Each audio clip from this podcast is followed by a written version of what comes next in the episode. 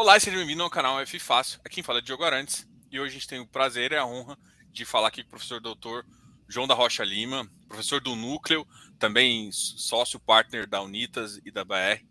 Então, a gente vai conversar um pouquinho hoje sobre o mercado de fundo imobiliário e também vai falar um pouquinho. Eu acho que é, que é mais interessante a gente começar um pouquinho sobre as, a estratégia da Unitas de alguns fundos, né? Que tem você como consultor e, e senior partner lá. Seja muito bem-vindo ao canal. Obrigado aí por participar desse bate-papo aqui. Obrigado, Diogo. É um prazer conversar com você pela, acho que quinta ou sexta vez, sei lá, mas é gostoso conversar com você. Eu acho muito, eu me sinto muito confortável de conversar com as pessoas que fazem esses movimentos, porque eu acho que é importante a gente é, ilustrar o mercado, falar sobre coisas que não são simplesmente coisas marqueteiras, né? falar sobre um pouco mais de profundidade sobre o que significa o investimento em real estate, especialmente o que significa o investimento em real estate sob a, a, a, a veste desse instrumento espetacular que é o fundo de investimento imobiliário para quem quer fazer investimento conservador, né? óbvio. Não, e eu, eu acho assim, o, o trabalho que você faz no, no núcleo de real estate, um trabalho espetacular. E eu acho que para quem não acompanha, vou até abrir depois o site aqui e tudo mais, que eu acho que a, as cartas que você escreve são cartas exemplares. Eu acho que todo o mercado deveria ler elas, assim, pelo menos numa frequência é. grande. Tem bastante gente que lê, viu? Porque Tem. Às, às, vezes eu chego em algum lugar e falo, ah, você que é o João, é, já li aqui, não sei o que lá. Eu falo, é, sou eu mesmo. É, eu sou um pouco, um pouco avesso a, grandes aparições públicas, etc. Então, muitas vezes as pessoas não me conhecem. Uma vez, é, só fazer uma horinha do recreio de um segundo aqui. Eu estou num jantar, um sujeito fala assim: vem cá conhecer um aluno seu. Aí ele me, me leva, né? E fala: ah, muito prazer, qual é seu nome? Ah, sou o professor João Rocha Lima. De jeito nenhum. O senhor não é o professor João Rocha Lima. Eu falei, mas por quê? Porque o professor João Rocha Lima já morreu. Eu estudo na Poli e eu estudo nos, nos, nos coisas que ele escreve, eu tenho certeza que ele já morreu. Eu falei, não, eu sou eu mesmo. E aí foi uma, uma conversa muito engraçada. E aí, eu, sabe o que eu fiz na semana seguinte, né? Eu já não dou aula no MBA, né? ele estava no MBA, né? Eu dou aula só na pós-graduação e na graduação. Aí, o que, que eu fiz na semana seguinte? Fui dar uma aula. Peguei, peguei lá um, uma matéria qualquer, falei, deixa aí, não dá essa aula, deixa que eu vou lá, para os caras saberem que eu existo. Foi um evento interessante. Não, mas é, eu acho que até pela experiência, você vai ver o currículo do professor tá no mercado de real estate desde 71, é. então é uma experiência muito grande aí. E fico feliz de você poder assim, compartilhar aqui com, com a gente. Você me perguntaram assim: desde quando você está nisso? Eu falei, eu estou nisso desde isso, desde que antes isso existisse, desde antes disso. Né? Eu comecei a fazer securitização é, no Brasil usando debentures, não tinha fundo imobiliário. E a gente já fazia, no, no nosso currículo, tem muita securização em debênture, coisas muito grandes, muito importantes em debênture, antes de existir fundo imobiliário. Né? Então eu estou ah. nisso desde antes disso. O começo do mercado de real estate para dívida foi justamente debêntures, né? Foi a é. forma com que, a, que tinha é. para emitir dívida de fato, é. é. sem, às vezes nem atrelava, e algumas já.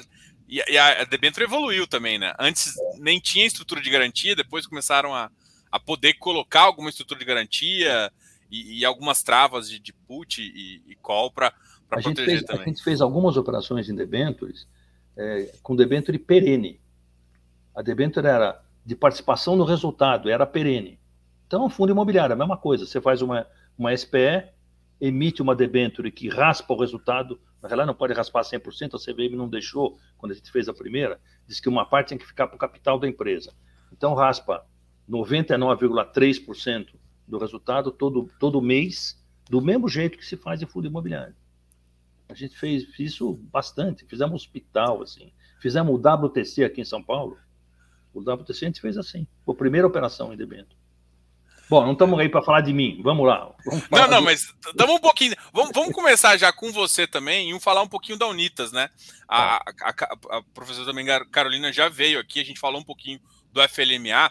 E eu queria ah. aproveitar para falar das outras estratégias também que vocês têm aqui no ah. fundo. A gente não vai poder, acho que, adentrar muito, por exemplo, no FATN por conta é. da oferta, mas eu acho que em termos de estratégia, eu, eu, acho que a gente consegue conversar um pouquinho. Tá. Qualquer forma, primeiro eu, vou, eu quero te dizer o seguinte: nós somos, só para ficar claro para quem está ouvindo, né? Nós somos duas empresas, uma empresa gestora, que é a Unitas, e uma empresa administradora de fundos, que é a BR Capital. Então, nós, nós, nós somos ou inclusive, nós somos, não somos só gestores. Ou seja, a gente não entrega a administração para um terceiro. A gente faz a administração por meio da BR Capital, que é uma empresa nossa também, com a mesma participação, a mesma relação societária, ou seja, é uma, tudo no mesmo escritório, inclusive, é a mesma empresa. Né? Então, nós somos Unitas BR Capital, quer dizer, Unitas do ponto de vista da tradição, dos 50 anos de empresa, da situação como consultora, etc. E a BR Capital é uma empresa que a gente adquiriu, inclusive uma distribuidora, trocou de nome, mas também já tem mais de 30 anos conosco, né? 25 anos conosco. Então, é, esse, essa é a estrutura, né? a nossa. Então, você quer falar da estratégia da Unitas de uma forma geral ou de algum fundo em particular? Não, eu acho que fala primeiro, eu acho que talvez da Unitas, como começou ali, também é interessante. Eu acho é, que parte da, da história da Unitas combina com a sua história. É, e aí a é, gente é, combina e fala de, dos outros, desses dois fundos que eu acho que é o FATN e, ah. e o Brev 11. Ok, nós fundamos a Unitas há 50 anos, né? quase 50 anos. Né? Esse cabelo branco aqui tem que ver com isso. é, e nós, na origem éramos três sócios, hoje nós somos outros três sócios, sendo que eu perdi um, um dos meus sócios, que era é, o Horácio Kleiman, que fez a empresa comigo. Né? Perdi porque ele, lamentavelmente, faleceu há alguns anos. E no momento que o Horácio estava doente, a gente convidou a Carolina para eh, se integrar à sociedade, e hoje nós temos os três sócios de novo, eh, sendo que a Carolina hoje fica, entre aspas, no lugar eh, do Horácio. Então, o que, que a gente sempre fez? A gente sempre fez consultoria de investimento em real estate. Ou seja, a gente sempre disse que nós, a gente nos, nos, nos nós nos definimos como Real Estate Investment Advisor, né? desde sempre. Até que nos anos 90, conversando com o Horácio, disse: Horácio, nós temos um impasse aqui. O SFH quebrou, o único dinheiro que existe no Brasil para real estate está no SFH, e a gente vai ter que descobrir um canal é, para os nossos clientes, porque nós não podemos ficar aqui pintando papel, quer dizer, fazendo estudo econômico, dizendo: olha, põe equity aí, porque real estate não é equity, real estate é dívida e partilhamento de investimento no mundo. Quer dizer, ninguém faz real estate botando, assinando cheque grande. Muito pouca gente, aliás, faz isso. Né? Em geral, o que, que você faz? Ou você toma dívida, ou você faz partilhamento de investimento, ou seja, você faz captação de recursos, põe um pouco do seu recurso e faz o empreendimento. Essa é a estratégia de qualquer companhia, inclusive das companhias eh, brasileiras eh, desenvolvedoras de real estate hoje. Você pega qualquer anúncio das empresas imobiliárias brasileiras, tem lá um monte de logotipo no rodapé. Aquele monte de logotipo no rodapé é captação de recurso, é gente que investe com eles. Então, isso é real estate.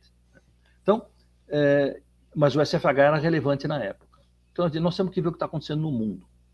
E aí percebemos que o que acontecia no mundo, na realidade, é, falar do mercado norte-americano, né, que é o que interessa, é, que é o que interessa, que é o que, que, é, o, que é o timão, né, é o leme né, do mercado mundial, é, eles estavam começando a fazer o, a questão da securitização ser vigorosa, sob um argumento que a GM construiu, que era o seguinte: nós somos uma empresa AAA, GM, não, eh, perdão, GE, desculpa. Nós somos uma empresa AAA e não vamos colocar, tomar dívida de banco AA, porque isso é irracional. A gente tem que buscar diretamente o investidor.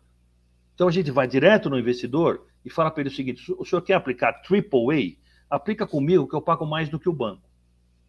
Só que o banco, nessa hora, diz: bom, mas eu não abro meu Chinese Wall, quem é o meu investidor? Tá bom, então você presta serviço para mim. Você não toma risco, porque você não tem que me emprestar dinheiro e nem tem que tomar dinheiro do investidor. Você me presta serviço e você ganha alguma coisa. O que você ganha mais do que eu pago para o investidor é melhor para ele. Então, a GE conseguiu, a partir disso, emitir títulos de dívida, AAA, porque ela tinha essa, essa configuração na época, e o mercado explodiu, porque criou-se uma nova lógica, que é a lógica da securitização. Né? É, quando eu comecei a falar em securitização no Brasil, o pessoal falava, isso tem que ver com seguro? Eu falava, não, não tem que ver com seguro. Então, então nós começamos a trabalhar aqui com a ideia da securitização dos portfólios imobiliários. E aí a gente construiu esse, esse conceito da debênture perene, que já estava na, na, na, lei das SA. A debênture é o instrumento mais velho possível. A gente se dizer, vamos usar a porque não tem que inventar nada. E aí, quando começamos a fazer os primeiros projetos, depois de ficar dois, eu fiquei quase dois anos fazendo catequese, obviamente, conversando com todo mundo do real estate, etc. até conseguir emplacar os primeiros projetos. Né? Então, quando nós estamos fazendo os primeiros projetos, a gente aprendeu uma coisa que a gente não sabia, que era o seguinte: se a gente não fosse instituição financeira, não podia ser patrono do projeto, porque não entrava na ZBM. Aí compramos uma distribuidora, por isso que a gente comprou a distribuidora. E aí compramos a distribuidora para ser patrona, né? não sei se existe patrono feminino, acho que não. Então, para ser patrono dos, dos, das, das operações de debênture. Né? É, e aí apareceu o fundo imobiliário, a gente saiu da debênture, obviamente, porque debênture tem imposto, fundo imobiliário não tem. Então, não tem, não tem, não tem como competir. Né? E aí a gente mergulhou uh, no negócio de fundo imobiliário, fizemos o Faria Lima, o FLMA11 que você comenta, ele é um dos primeiros fundos verdes do Brasil, talvez o primeiro. Nós fizemos aquele fundo para fazer o empreendimento. Tinha um buraco lá quando nós vendemos as cotas. Aquilo lá tem cinco subsolos. Tinha lá o buraco. Tinha um stand de venda. Foi feito como se fosse um empreendimento imobiliário. Então, essa é a nossa história. Ou seja, a gente está no começo da história, na raiz da história, e nós somos, é, sempre fomos consultores. Então, quem conversa com os investidores somos nós. Quem conversa para patrocinar os projetos somos nós. Não é o time. O time somos nós, sócios. Porque essa é a nossa lógica de atuação.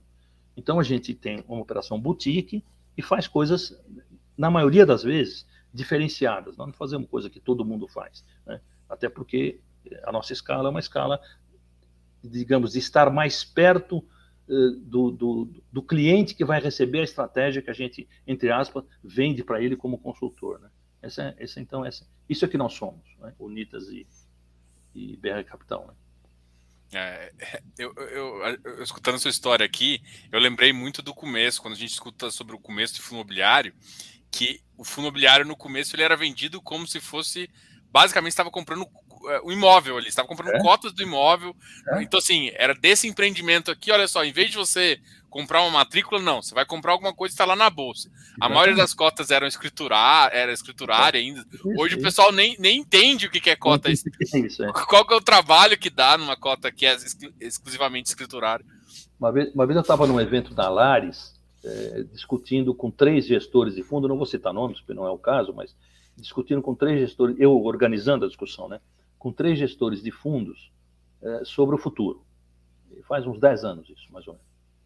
E eu dizia para ele: nós estamos fazendo o fundo no Brasil para vestir prédio. Quer dizer, a gente veste um prédio com um fundo e vende o prédio em pedacinho. É isso que nós estamos fazendo. Só que isso não é estratégia do mundo inteiro. Se você olhar no mundo inteiro, a estratégia são grandes portfólios, justamente para diluir risco, etc. Né? Então, quando que nós vamos chegar lá? Será que nós vamos chegar por fusão? Eu acho muito difícil. Eu acho muito difícil você pegar um monte de fundos que vestem prédios e ju tentar juntar todos eles, porque os interesses vão ser conflitantes. Cada investidor vai pensar de um jeito, cada administrador vai pensar de um jeito do ponto de vista de valor. Né? Então, vai ter um problema de valuation, a gente não vai conseguir fazer isso. Quando que vocês acham que a gente vai fazer fundo de portfólio? Um dos gestores, que é grande, aliás, bem grande, falou para mim: eu não faço nenhum fundo imobiliário sem a fotografia do prédio. Colocou essa verdade. Ou seja, colocou uma verdade como se o mundo inteiro, o mundo inteiro Brasil, né? O mundo inteiro quer dizer o mundo do real estate brasileiro, né?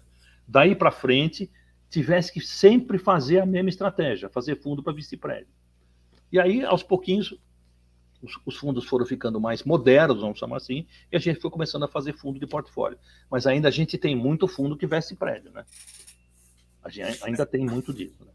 É, e, e é, essa é uma conversa, assim, até antes de, de falar do, do, das outras estratégias que eu queria conversar, essa, essa é uma pergunta bem complexa, assim, que é uma discussão que o mercado trouxe, que é fundos passivos e ativos. Né? E a maioria dos passivos são esses que você chama de veste prédio, são aqueles fundos que foram dedicados, que inclusive no nome dele normalmente está o nome do fundo, né? É, é, e alguns já conseguiram se adaptar a esses fundos de portfólio, que, que, que tem mais portfólios. Você acha que o, o foco é até shoppings, tudo isso vai migrar quase que 100% para fundos de portfólio? Você acha que essa é a tendência? A tendência seria essa, mas acho que migrar quase 100% é muito difícil. Porque, como eu te disse, vai ter sempre conflito de valuation. E aí é complicado. Quer dizer, a hora que você tem conflito de valuation, você não consegue fazer o investidor que está no, no fundo que veste prédio, vai, conseguir fazer ele migrar para um portfólio se ele acha que o prédio dele vale 100 e se o fator de imigração vai ser 90. Ele vai querer avaliar do lado de lá, etc. Eu acho que isso vai continuar assim. Eu acho que os fundos de portfólio são os fundos modernos. Eu acho que dificilmente os fundos eh, que vestem prédio, para usar o mesmo termo que a gente usou até agora, eh, vão conseguir se aglutinar eh, com, com, com numa, numa porcentagem importante. Eu acho que poucas coisas acontecerão do ponto de vista da aglutinação, não muitas. Acho difícil, por causa disso, por causa da questão é, do juízo de valor, né, que você tem que jogar é, na mesa. Né. Você pega, por exemplo, o Faria Lima, é, o FLMA11, o Horácio é que cuidava dos investidores, era, era, era um cuidado pessoal, né? a gente tinha lá 300 investidores, 350, não era 5 mil, 20 mil, como é hoje, né? era tudo pouca gente. E, as pessoas, e o Horácio fazia as assembleias, duas por ano, para ter contato, conversar com as pessoas, etc. E numa das reuniões, eles fizeram a gente fazer uma assembleia e colocar no regimento que o fundo não podia comprar nenhum outro imóvel que não fosse no empreendimento. Não tinha no regimento, eles fizeram colocar no regimento. Os investidores, para você ter ideia. Hoje nós estamos tentando fazer o contrário. Nós estamos tentando discutir com os grandes investidores desse fundo para retirar isso, para a gente poder ter um pouco mais de elasticidade na gestão desse fundo. Porque a gente, como a gente tem um hotel lá que pesa muito, né? hoje, felizmente, o hotel já está operando, está operando com uma. Esse, essa, esse hotel é o melhor hotel da rede Puma do Brasil, do ponto de vista de localização e desempenho. Né? Ele já está quase no desempenho pós-pandemia, para você ter ideia. Está aberto há quatro meses. Já está quase no desempenho pós-pandemia. Pré-pandemia. É, eu Quase. É, eu, eu, eu, lembro de conversar com a, com a, Carolina, sobre, inclusive sobre o FLMA, e a gente já vinha aqui. Vocês mostram isso no relatório também, né? É, que é. você é, que tem o, a, a, ocupação da cidade de São Paulo, e eu acho que o fundo estava, acho que 50%, assim, na, na época, a ocupação da cidade de São Paulo estava entre 20% e 30%, a ocupação de vocês já estava acima de 40%. Então hoje, inclusive, já deve ter melhorado mais ainda. É. Eu tenho ido a São Paulo de vez em quando e ficado em alguns hotéis, e realmente a ocupação de São Paulo já já, já, já, já subiu os preços. É. os preços já subiram. Né? É, os, preços já foram embora. Né? É, essa coisa de. É, é, igual. É igual o restaurante, né? Você vai para no restaurante hoje, o cara cobra três vezes que cobrava no mês passado. Escuta, tá, isso é roubo. Não tem essa inflação. Não, mas tem que recuperar o que eu perdi. Você vai perder cliente, é justamente o contrário. Né? Você tem que recuperar o que você perdeu atendendo ao cliente, não violentando o cliente. Né? Mas voltando ao eu estava te falando do, então, hoje nós estamos tentando falar com os grandes investidores justamente para abrir um pouco, porque nós tivemos, eh, na pandemia, a gente fechou o hotel. Né? Então, é, que foi uma, uma, uma, postura bastante prudente que a Accor tomou, né? A Accor, que é a gestora, e a Accor tomou essa, essa opção de fechar o hotel. E eu achei muito prudente. Então, nós tivemos, é, sei lá, 16 meses de renda zero. Felizmente, o nosso contrato é um contrato de arrendamento. E nós recebemos uma, rece... uma parcela da receita bruta operacional. Então, nós não temos custo. Se a gente tivesse participação a risco no negócio inteiro, a gente teria desovado uma montanha de dinheiro para manter o hotel, hotel aberto com a Cor, que teria que, que, que essa montanha de dinheiro se ela quisesse manter aberto, e nós ficaríamos absolutamente confortáveis, porque se tivesse 10% de ocupação, nós teríamos a nossa parte, não importa, e ela perderia dinheiro. Então eles, eles acharam prudente fechar, a gente concordou, e eles fecharam. E agora reabriram a toda força. Né? Por quê? Porque agora já está tá voltando, né? Está voltando. E não tem, não tem, nós, nós estamos com um, rev, com um RevPar de 650, mais ou menos, reais é, o Revipar que a gente tinha é, a, a, dinheiro de hoje era perto de 800. Então a gente não, não, não foi, não, eu estou falando em números corrigidos, é, IPCAzados. Né? Quer dizer, antes, antes do, da pandemia, a gente tinha perto de 800 de Revipar em dinheiro de hoje. E hoje nós temos 600 e pouco em dinheiro de hoje. Então nós ainda estamos atrasados nas tarifas. Né? É, mas do jeito que eu vejo, logo, logo vai, vai logo, chegar logo, esse Logo, logo vai chegar, porque um hotel tem muita demanda, né? Um hotel é uma inserção de mercado espetacular, né? É. Para esse tipo de hotel, né? A inserção de mercado dele é muito boa. Legal. V vamos falar um pouquinho da estratégia do Fatene e do, tá. do Breve. Do Breve é. a, a, estratégia do Breve é uma estratégia que parece é, é, um, é, um, é, um, é um fundo, é um fundo de escritórios A, a gente não compra acima do A, a não ser que sejam preços muito convidativos. A gente tem, por exemplo, um AAA, um, né? porque foi um preço muito convidativo. Então, mas a, a gente compra A porque a gente entende que a relação de aluguel de mercado para valor do A é muito melhor do ponto de vista de yield e de TIR do que a relação AAA aluguel de AAA. Então, como não estamos aqui para fazer figura de linguagem, a gente está para fazer bom investimento para os nossos investidores, a gente compra A. Às vezes duplo A, às vezes triplo A. Triplo A tem um só, um imóvel só. Nós temos 30 e poucos imóveis dentro desse fundo. Compramos imóveis médios, nunca compramos imóveis grandes, e, e temos a seguinte preocupação: o enclave e não exatamente o prédio. Essa é a coisa mais relevante. Ou seja, você tem é, enclaves na cidade que são enclaves que estão muitas vezes acima do padrão do edifício. Então, se você vai para um enclave que está acima do padrão do edifício, você consegue comprar barato o edifício, porque o padrão dele é menor, é mais baixo do que o padrão do enclave. Você consegue alugar no padrão do enclave. E você tem situações que você já pode até estendendo a conversa, né? Você pode até considerar situações em que os prédios vão ser revitalizados, justamente porque eles estão num enclave que é superior à qualidade do próprio edifício.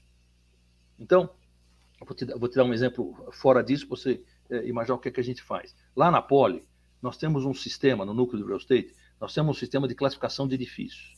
E a gente, a gente confere uma classificação você ter ideia, a Cirela não faz empreendimento nenhum comercial sem classificar com a gente. Então, a gente tem, classificou já inúmeros edifícios da cidade de São Paulo. Né? A classificação, para você ter ideia, o, o, o, documento de classificação vale por três anos, não é para a vida. Quer dizer, a gente vai. E, e nós temos dois conjuntos de atributos que a gente analisa, com pesos diferenciados, né? mas o primeiro conjunto é o prédio em si, e o segundo conjunto é, é o enclave em que o prédio está. Para dar um exemplo simples, se você fizer um prédio AAA do ponto de vista de edifício e meter no, no meio de uma fazenda em Goiás, ele não é AAA, né? Porque você não consegue ocupar um prédio. Né? Então, a gente tem atributos de classificação do edifício em si, construção civil, qualidade de acabamento, etc., equipamentos, essas coisas, e nós temos atributos do enclave. Então, nós temos esse cacuete, porque a gente fez esse sistema na Poli. Então, a partir desse cacuete, a gente estabeleceu a estratégia do, do Breve 11. Então, o Breve 11 tem prédios todos com localização perfeita para o tipo de produto que eles são, porque a localização para nós é o mais relevante. Então, a gente tem muito pouco vazio, a gente na pandemia teve muito pouco problema, muito pouco problema. Teve gente que zerou o escritório, a gente teve muito pouco problema. Nós tivemos vazios eh, de, de, de, que ficaram durante dois, três meses, vazios muito, muito singelos, vai. Você vê, olha o tipo de edifício que você está mostrando aí, né? Nós temos, isso é tudo prédio A ou triplo A, ou, ou duplo A? Mas com, com uma relação de aluguéis muito convidativa, né? Com um produto muito interessante. Então esse é o breve. Tá? Esse é o relatório do breve, né?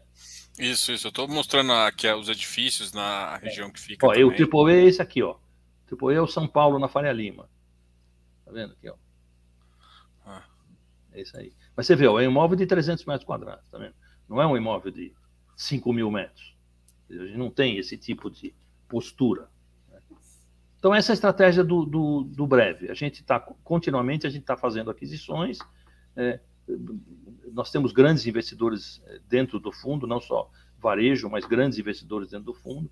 É, nós temos um FOF, que é um grande investidor no fundo, e tem um desempenho que você vê que é sempre é, interessante, vai, do ponto de vista de desempenho. Né? Não consegue superar uh, uma lógica de mercado. Né? Não, é, não é que você consegue fazer uma estratégia em que você vai oferecer 15% ao ano de yield. Não, isso não vai existir nunca. Né? Dizer, não tem, essa regra não vai existir. Né? Mas a gente consegue fazer um yield acima da média. Se você pegar o yield de verdade que os fundos vêm fazendo, os fundos chamados fundos de laje, né? que os fundos vêm fazendo, e os nossos yields, os nossos yields são superiores, porque a gente tem uma, uma preocupação com fatores além de simplesmente uh, uh, o prédio. Vai. Nós temos uma preocupação com os inquilinos, com a lógica do inquilino, com a lógica do contrato, porque, como a gente diz, né, é, quando você tem um imóvel é, para arrendar, é, o teu ativo é o imóvel ou é o inquilino? É uma discussão, não é? é? Muitas vezes o inquilino é um ativo tão relevante quanto o imóvel em si, porque ele é que te produz a renda. Né? O, o, o, imóvel é, é a base física para a produção da renda, mas o inquilino é aquele que tem que ter o caixa para pagar a renda, né? E que tem que ter estabilidade como empresa e assim por diante. Então a gente tem preocupações e cuidados que estão muito além do, do que se costuma fazer, digamos assim. Então, esse é, o, é o, a estratégia do breve. A estratégia. Eu ia até perguntar, é que, é que no, no, breve, quando eu olho aqui, o fundo, ele fala assim, e o fundo também possui cotas do FATN, né? É, isso foi assim. É, não, não, é muita, a posição não é forte, não é grande, mas é, nós tivemos uma venda de imóvel é, que nós fizemos. A gente não tem estratégia de vender ainda nesses fundos, né? mas apareceu uma proposta muito boa para um imóvel que era fora de mercado, a proposta. Então, quando é fora de mercado, você tem que vender, porque em benefício do teu investidor. Né? Então, nós vendemos uh, esse imóvel. E aí, distribuímos o lucro, porque fez lucro, né? distribuímos o lucro. E no reinvestimento do principal, naquele momento a gente estava fazendo captação do FATN com uma expectativa de entregar 10 a 10, 10 a 10,5% de yield equivalente anual mensal equivalente anual. E a gente não achava nenhum imóvel naquele momento que tivesse uma qualidade desse tipo. Então a gente achou, fizemos uma assembleia para aprovar, é, porque é um fundo nosso, né? Então conflito, a gente fez a assembleia para aprovar, para não ter conflito. E, e, e, aí os investidores, mostramos os números, etc. Aí os investidores aprovaram e a gente então fez um investimento. Não é muito grande, é um investimento de 4 milhões e pouco, quase 5 milhões. Não é um investimento importante, mas tem esse investimento no Fatiene no momento futuro, quando a gente começar a encontrar é, posições de, de, preço, a gente passa o dia inteiro, o dia inteiro é força de expressão, mas passa uma parte do tempo muito grande nossa recebendo corretor, né? analisando proposta de investimento, etc. E tal, proposta de novos negócios, etc. É, o mercado está ruim nesse momento para comprar, não tem, não está não tá, não tá aparecendo coisa boa para comprar. Então a gente está quieto. A hora que a gente começar a perceber que começa a aparecer coisa boa para comprar, a gente vende, no, vende na, na, B3 as cotas do FATN, faz liquidez. Quer dizer, na verdade, a gente fez isso para não aplicar em renda fixa.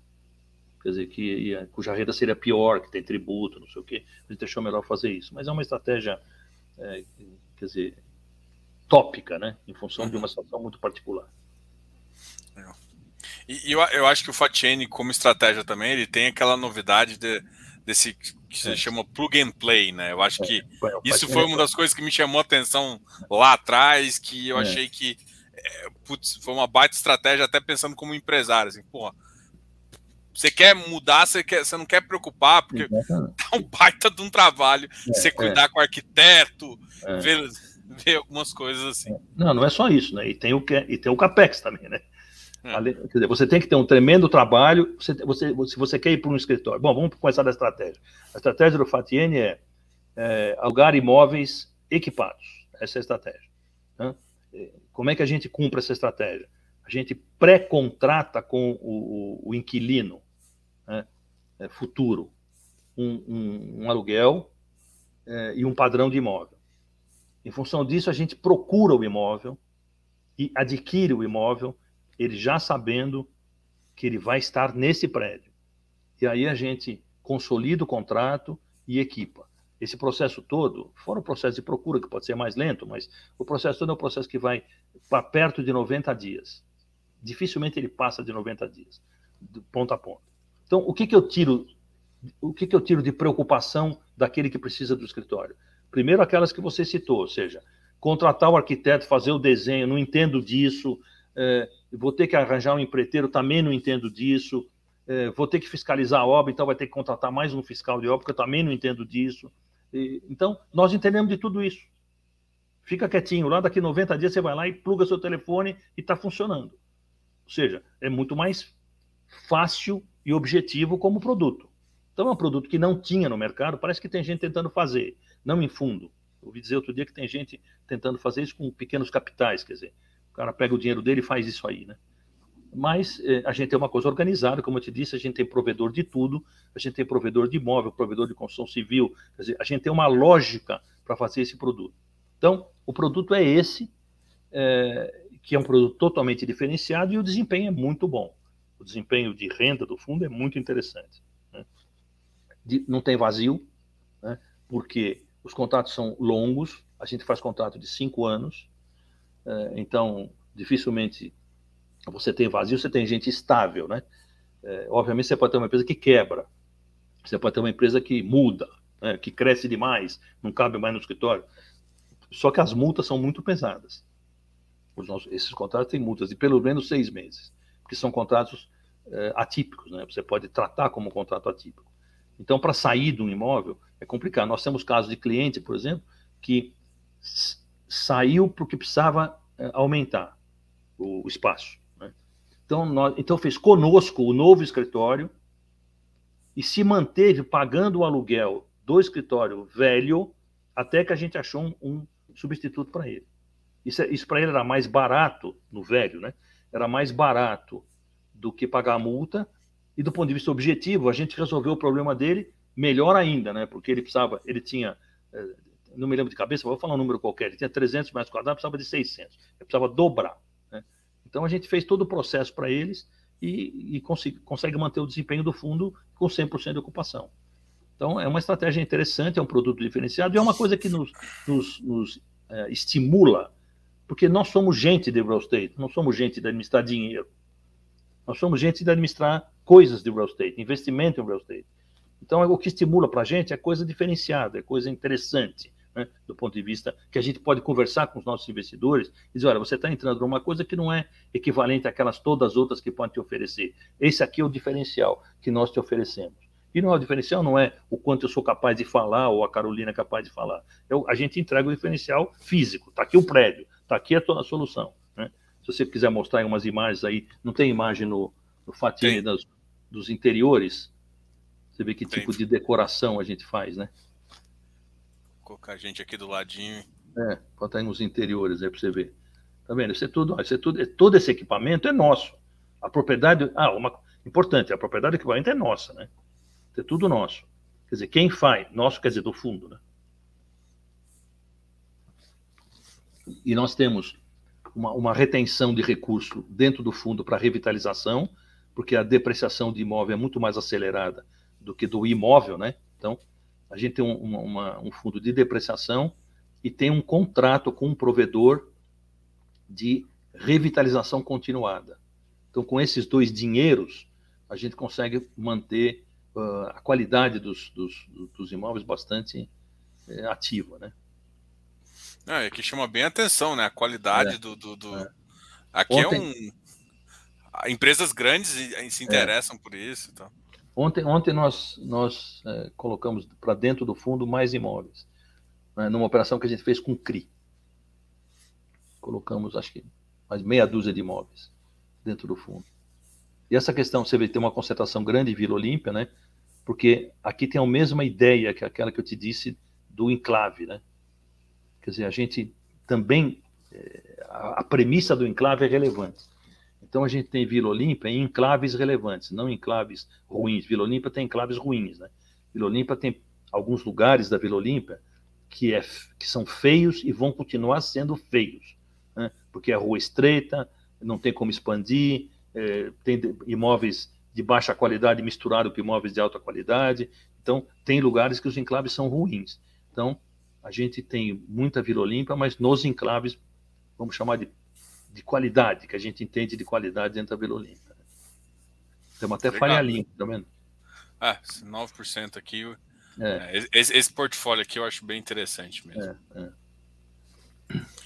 Agora, é, um dos objetivos também de conversar com você foi, foi para falar da, até do trabalho que você faz no, no núcleo da Policy. Você é professor lá, qual, qual, você já citou aqui no começo, professor da graduação, professor da, da pós-graduação. Muita gente aqui conhece você é, através das suas cartas.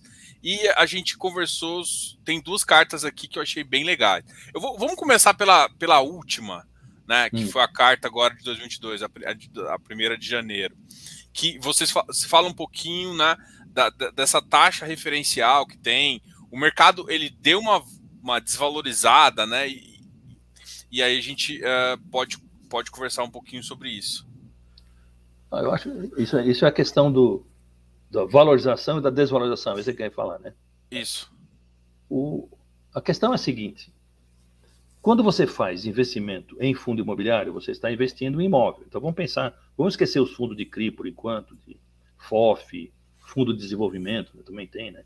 Vamos pensar nos fundos tradicionais, ou seja, comprar um imóvel para alugar, ou seja, coisa dos velhos italianos, espanhóis, né? Coisas dos latinos que vieram para o Brasil e que fizeram as vilas, né? Eles faziam as vilas para poder fazer investimento para renda.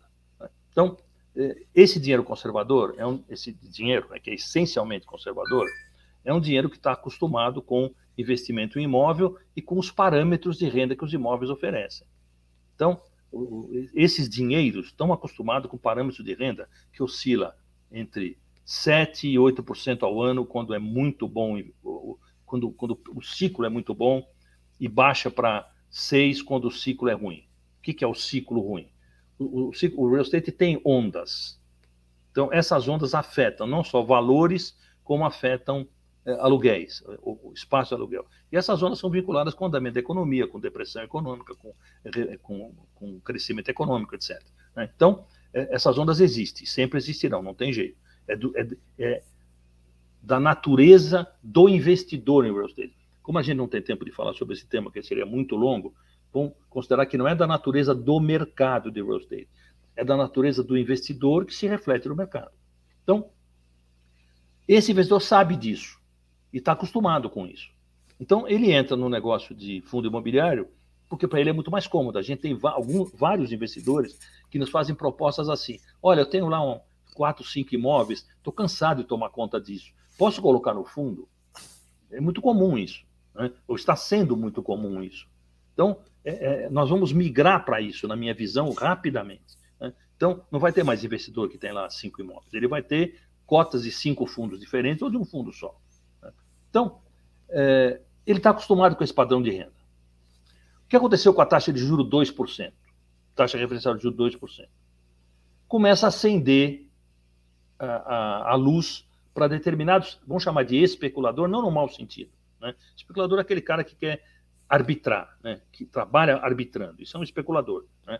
O termo em inglês, inclusive, é speculator. Né? Ele faz arbitragem. Então, o especulador diz: tem algum lugar que não está dando 2%? Porque se meu fundo de renda fixa aqui está me deixando nervoso a 2%.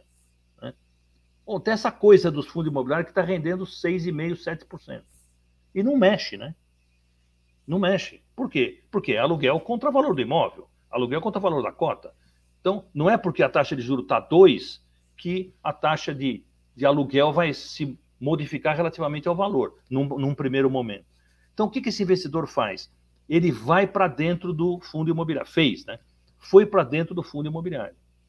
Quando ele foi para dentro do fundo imobiliário, por óbvio, né, você acaba tendo muita demanda, poucos fundos disponíveis, os preços começam a crescer muito acima do razoável, muito acima do que vale o, o, o imóvel. Então você tem um fundo rendendo 7, com um sujeito que está ganhando 2 e que quer migrar para o mercado e não tem produto para ele comprar. Ele começa a pagar mais caro, pagar mais caro, e você pega esse 7 e transforma em 5, muito melhor que 2.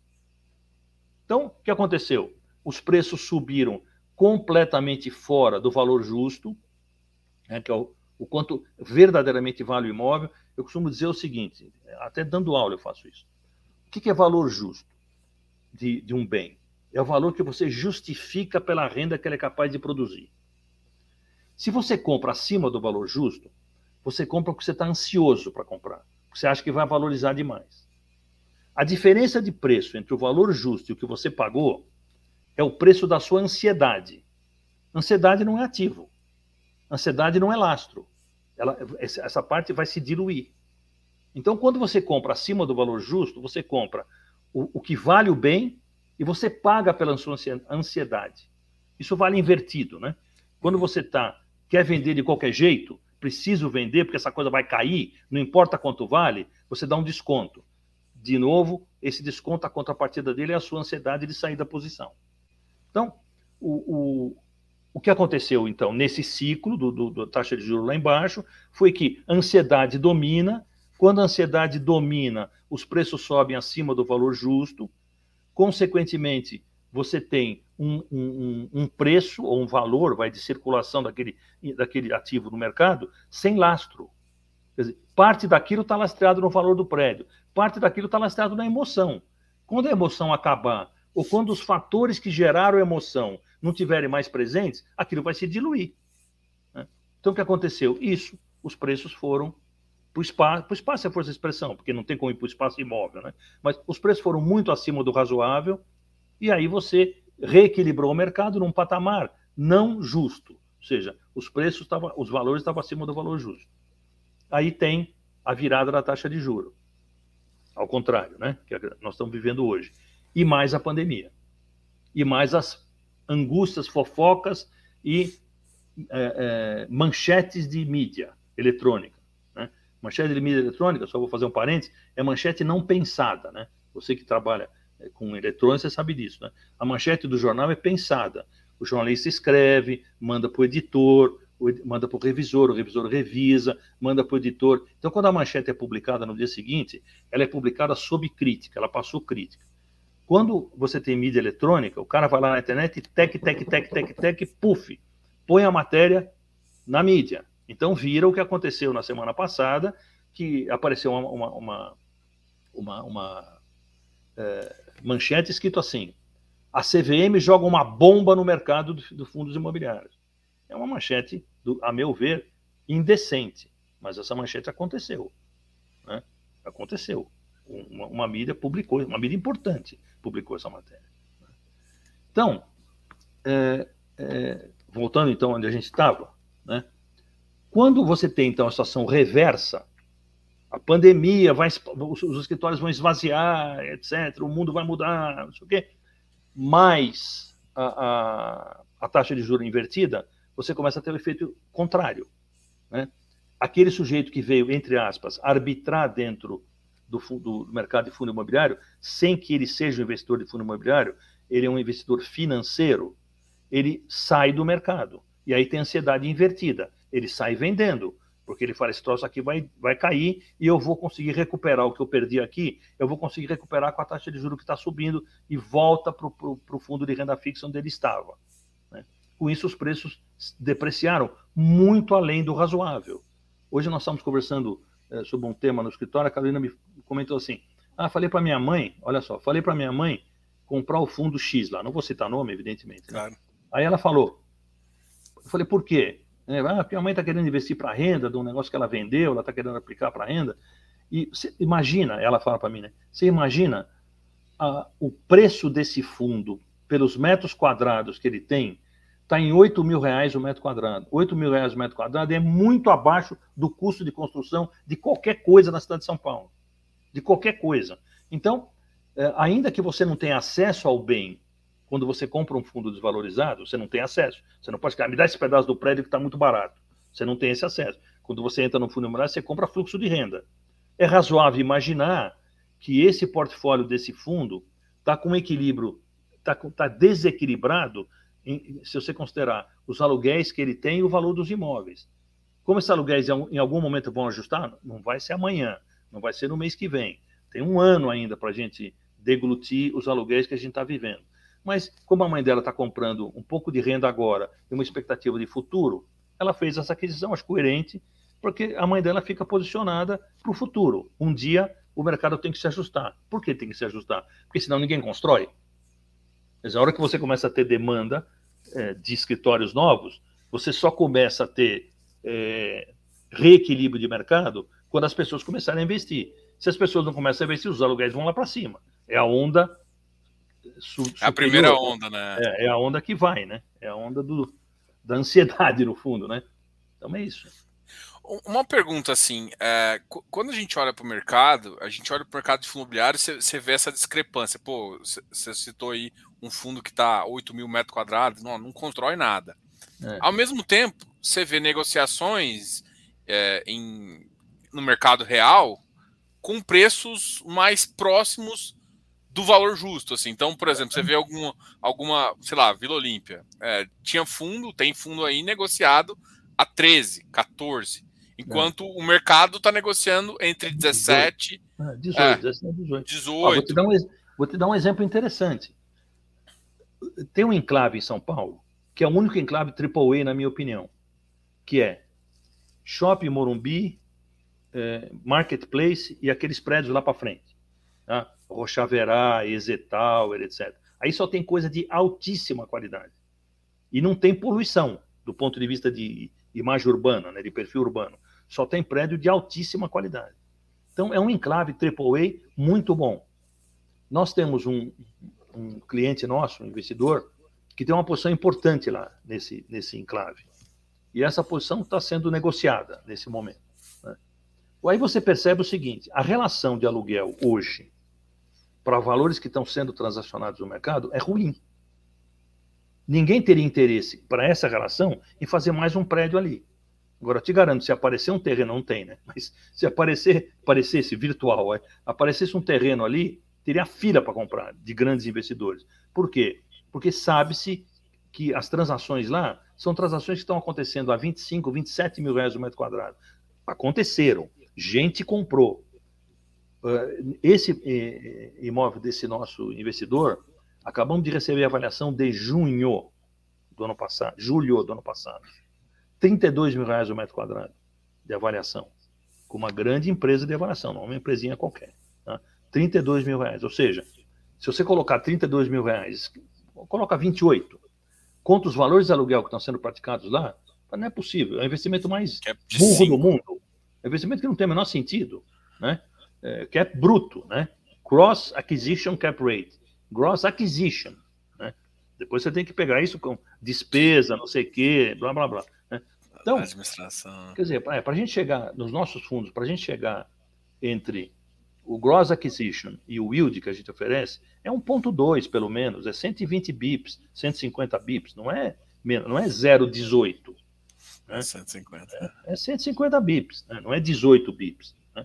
Então, então, o que, que, o que, que você percebe? Você percebe que quem entende disso e administra dinheiro grande não está preocupado em se posicionar. Porque está conseguindo se posicionar a preços muito interessantes, do ponto de vista de quanto será o custo adiante. Fora que o custo de construção subiu bastante nesse ciclo, vai amortecer um pouco, porque parte disso foi falta de produto, etc. e tal, mas não vai despencar. E você tem os terrenos, e a, e a, em São Paulo agora, né? Você tem os terrenos e a, e a, e a outorga, que não tem conversa, né? Terreno não tem produtor de terreno, né? Então, terreno sempre é meu, vale mais, né? Vale muito. Não, é da minha família. Eu moro aqui desde que eu nasci, essas coisas, né? Vale mais. E a outorga é o prefeito que manda dizer que ele quer ficar rico, ele quer, não ele, né? A cidade quer a ficar cidade. rica à custa do empreendedor imobiliário, né? Como se o empreendedor imobiliário fosse ele, o, o, o bicho papão, né? O, o, na verdade, o empreendedor não faz produto entrega produto para alguém que tem que comprar. Se esse alguém não é capaz de comprar, o mercado não anda. Né? Não anda por quê? Porque o prefeito acha que, que, o, que, o, que ele chama né? até o, o empreendedor imobiliário de especulador imobiliário, né? achando que ele está especulando contra a sociedade, essas coisas malucas né? que acontecem. Agora em São Paulo está acontecendo, né? tem revisão do plano diretor, então está toda uma, uma gritaria, né? Essa história sobre essa história da autor, etc. E tal, do tipo de produto. É, por exemplo, você, a, gente, a gente desde 2000, sei lá, 2012, a gente tem sofrido com uma, uma crise econômica contínua, né? É. A gente achou que em 2019 iria melhorar, mas veio uma pandemia e depois veio gastos e outras coisas que é natural do que é acontecendo e a gente e o mercado imobiliário e as pessoas às vezes olham ciclos muito curtos de fundo imobiliário, né? Você disse é. isso já. É um mercado novo, né? E, é. e esses produtos multiportfólios são mais novos ainda, num é formato mais moderno. Então, é, é então, por exemplo, quando a gente olha os multiportfólios de antes, existia. É, é foda complicar, porque senão. Eu não posso falar que não. Porque senão eu seria leviano, falar que não existia muito cuidado. É, isso é um pouco leviano, não é exatamente isso que acontece. Mas o que acontece? Aconteceu uma modernização. De fato, hoje em dia a gente enxerga esses multiportfólios muito melhores do que a gente enxergava. E aí você vê os mais antigos, eles carregam é, algumas questões problemáticas ainda dentro do portfólio, e é por isso que em ciclo, nesses ciclos, esses ativos mais longos acabam penalizando os mais novos, na minha visão, porque quando você olha para o mais antigo, que era multiportfólio, você fala assim, pô, peraí, esse cara só perdeu renda, esse cara não teve valorização patrimonial, só teve, gerou no, no público, uh, que, que eu até eu vejo, você deve falar muito mais como hum. professor, gerou uma, uma, uma, uma visão totalmente deturpada de que o, o, tijolo é, o tijolo é ruim e que só oferece TIR negativa.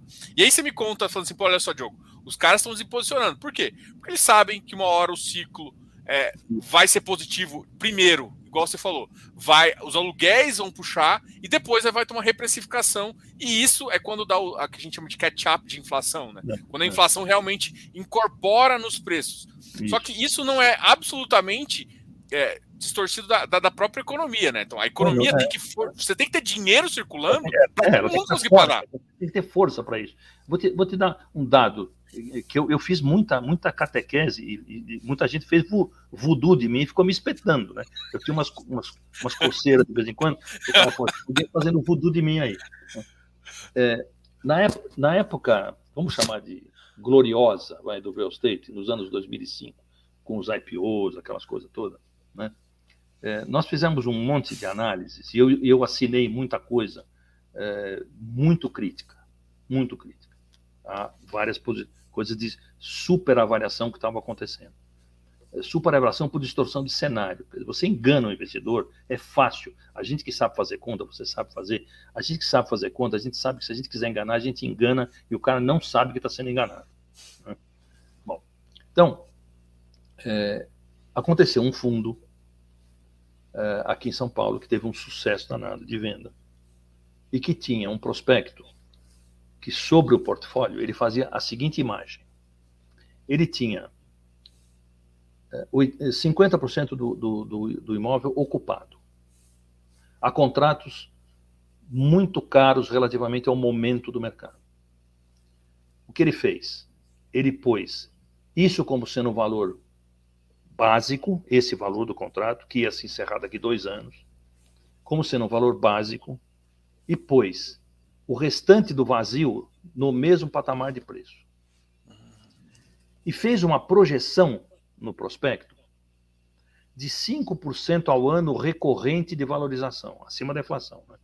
5% ao ano recorrente acima da inflação. 20 anos. E calculou uma TIR espetacular. Quando eu vi isso, às vezes eu me insurjo contra essas coisas, não por ser professor, né? Mas por ser um cara preocupado em que as coisas funcionem, que todo mundo seja ok. Quer dizer, não tem nenhuma necessidade de você especular contra o investidor. Não tem nenhuma necessidade. Você, é, é ilógico isso. Você criar um instrumento de especulação contra o investidor que você vai trazer para o seu lado. Né? Me parece uma coisa tão ruim do ponto de vista de comportamento. E eu tenho essas coisas de Madre Teresa de Calcutá, de repente. Né? Então, eu peguei esse estudo. Primeiro, você sabe muito bem que crescimento de aluguel no mercado pode ser contínuo, mas no teu contrato é em escadinha. Se eu assinei um contrato hoje e o aluguel subiu amanhã, eu não consigo cobrar. Eu vou cobrar só quando terminar o contrato. Então, se o contrato é se o crescimento do mercado é contínuo, para o mercado, para o, para o investidor, perdão, ele está sempre atrás do mercado, porque ele tem uma escadinha. Ele tem que. O contrato é de três anos, eu fico quieto em três anos, posso mexer. Ah, mas o mercado subiu, lamento muito. Ah, mas o mercado caiu, tem que renegociar, senão o cara vai embora. Quer dizer, então, para cima ou para baixo é sempre ruim nesse sentido. Né? Então, você não está protegido pelo contrato alto, porque no Brasil não tem essa proteção, né? No Brasil, com três meses de multa, o cara vai embora, né? É, e, e, e, no contrato para cima você está tá desprotegido também. Então, eu fiz esse, esse, essa análise, retirei os 5% e pus a escadinha. Retirando os 5%, pus a escadinha. Obviamente que você não, precisa, você não pode fazer cenário espelho. Você não pode dizer numa análise que o que está acontecendo hoje vai acontecer a vida inteira do mesmo jeito. Então, a gente tem várias correlações que a gente usa, é, na, que a gente, isso academicamente, né? várias correlações que a gente usa que você, em que você coloca nível de emprego, nível de PIB, e, contra nível de demanda de escritório tem histórico disso, para você se divertir do ponto de vista de analisar correlações. Então, tirei os 5%, porque não tem subida recorrente a vida inteira a 5%.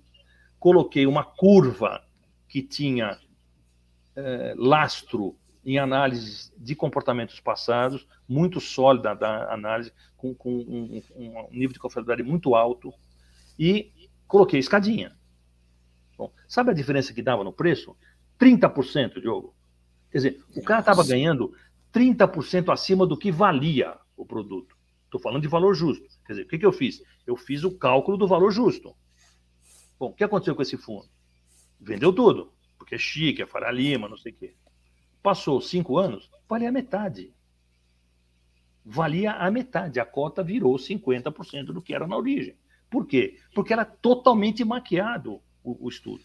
Então, essas coisas de maquiagem são coisas muito perigosas. E isso, obviamente, que derruba o mercado. Essa coisa da renda garantida, por exemplo, né?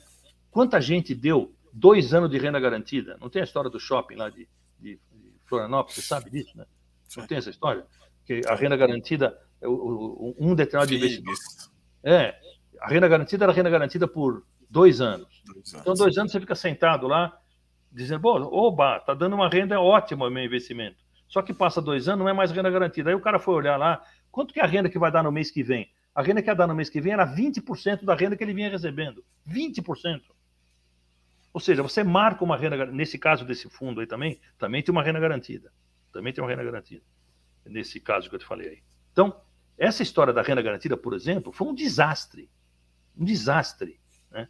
Por quê? Porque muita gente, a partir daí, falseou as precificações.